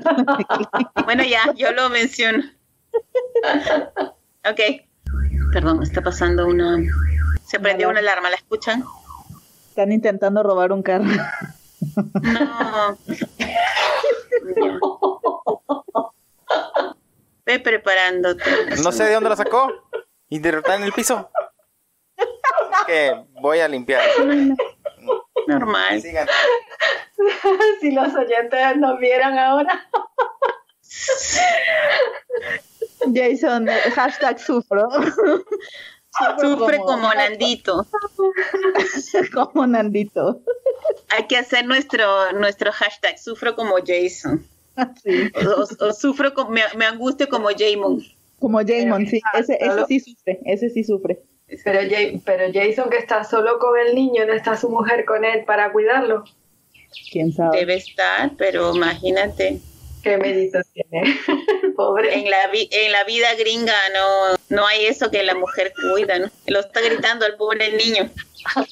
no sé de dónde sacó la comida, pero la tiró. La ha sacado de la cocina, pues, la ha rebuscado ahí. Ah, sí, ya me acordé. Lo de ¿Qué? cuando, cuando llevaba a Prince y que se lo dejaba a él y que él lo tenía en brazos y el pinche eso, niño eso. moviendo, justo hablando de niños. Justo hablando de niños. ya, ya. Entonces Ya. queda súper bien al tema. Mira, justo lo que Jason se tiene que ir a hacer es lo que él contó. Y entonces yo cuento eso y lo de Clinton y, y ya tú cuentas lo de Ah. Brandy Larn. Oye, contar, contar la anécdota de Clinton que yo no me enteré del todo. Bueno, sé de qué estaban hablando, pero no la pude entender del todo. Nada, que Es que- estaban es que- viendo la noticia de, de lo del El- vestido. De que Sí, iban a sí, decir si la prueba, por la prueba de DNA, si era. Ajá. Entonces, Sí, sí. este, este, Michael estaba muy atento a que si era o no era el, el, Sí. el, DN, el ADN y estaban todas las noticias. Y entonces Mitotero el estaba- Michael, mitotero, pues ahí Sí, estaba en el chisme. estaba, estaba divertidísimo, además con todo el tema muerto de, de risa. Y al final, este, como que le, le comenta, ¿no? Qué barbaridad, cuánta, cuánto problema, ¿no? Por la Mónica esta.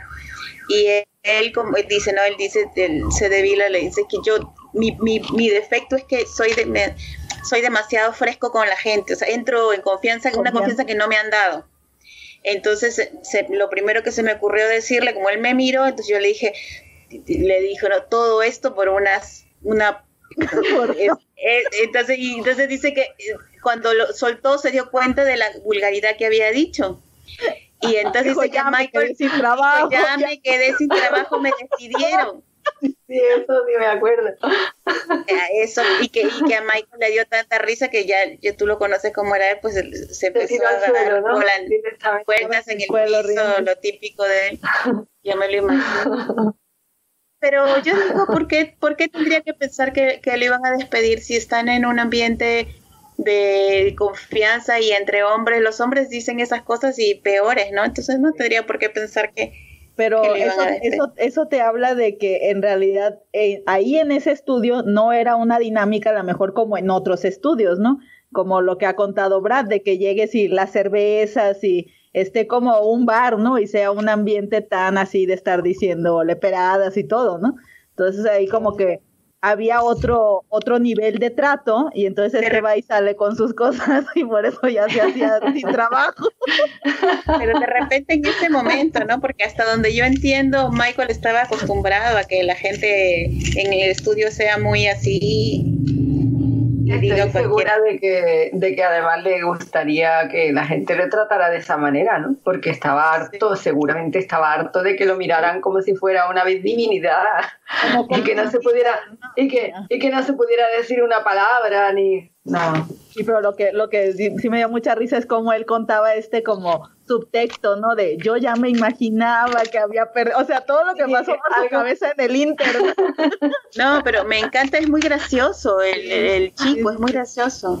Oye, pero me parece tan difícil de creer que Michael, con lo paranoico que ya estaba a esa altura, este, manejara solo, porque antes sí, ¿no? Hasta el Dangerous sí. Pero en el Invincible, que, que fuera manejando él solo, me parece Estaría raro.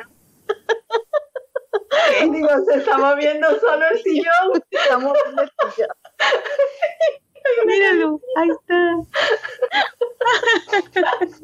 Échale bien cloro, Jason, limpia bien. Ya le pegó. Jason, no maltrates a ese niño. No vamos a grabar. No vamos a grabar. Así tal cual, así tal cual. Llama a Tal cual. CJ de Villar Tal que cual. te tal sujete cual. al niño. Tal cual, No, justo que la anécdota que vamos a contar, entonces tú la deberías de contar, Jason. Oye, cuando CJ de Vila cuenta que Michael llevaba a Prince al estudio y se lo dejaba mientras él cantaba y él estaba así como tú con la consola y el niño sentado. Exactamente lo mismo. Entonces tienes tú que contar eso porque justo estás en personaje. bueno, Sandra lo entonces, cuenta y tú lo complementas porque es la descripción gráfica. Se fue. Está solo con ese niño y no, no va a poder grabar.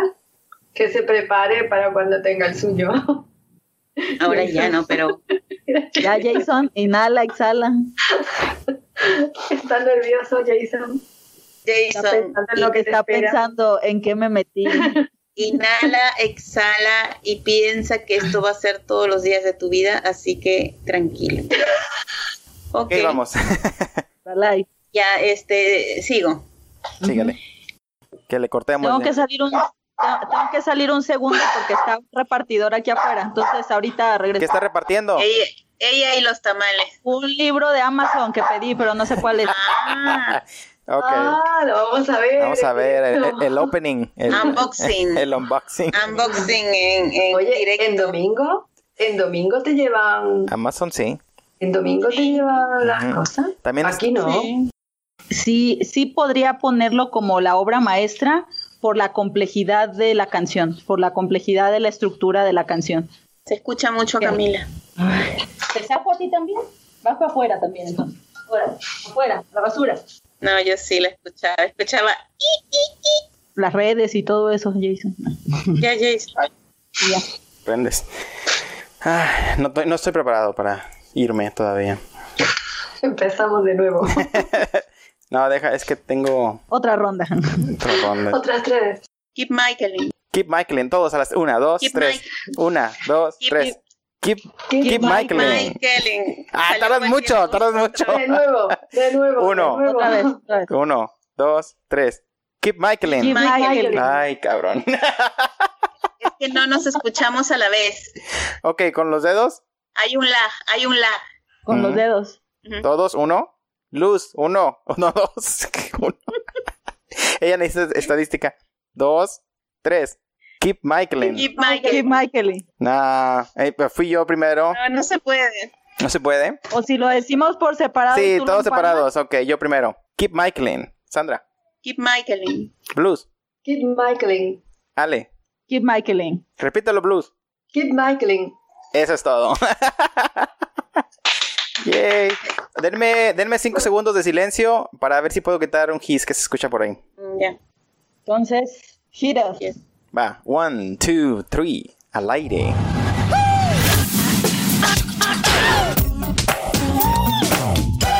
The MJ Cast.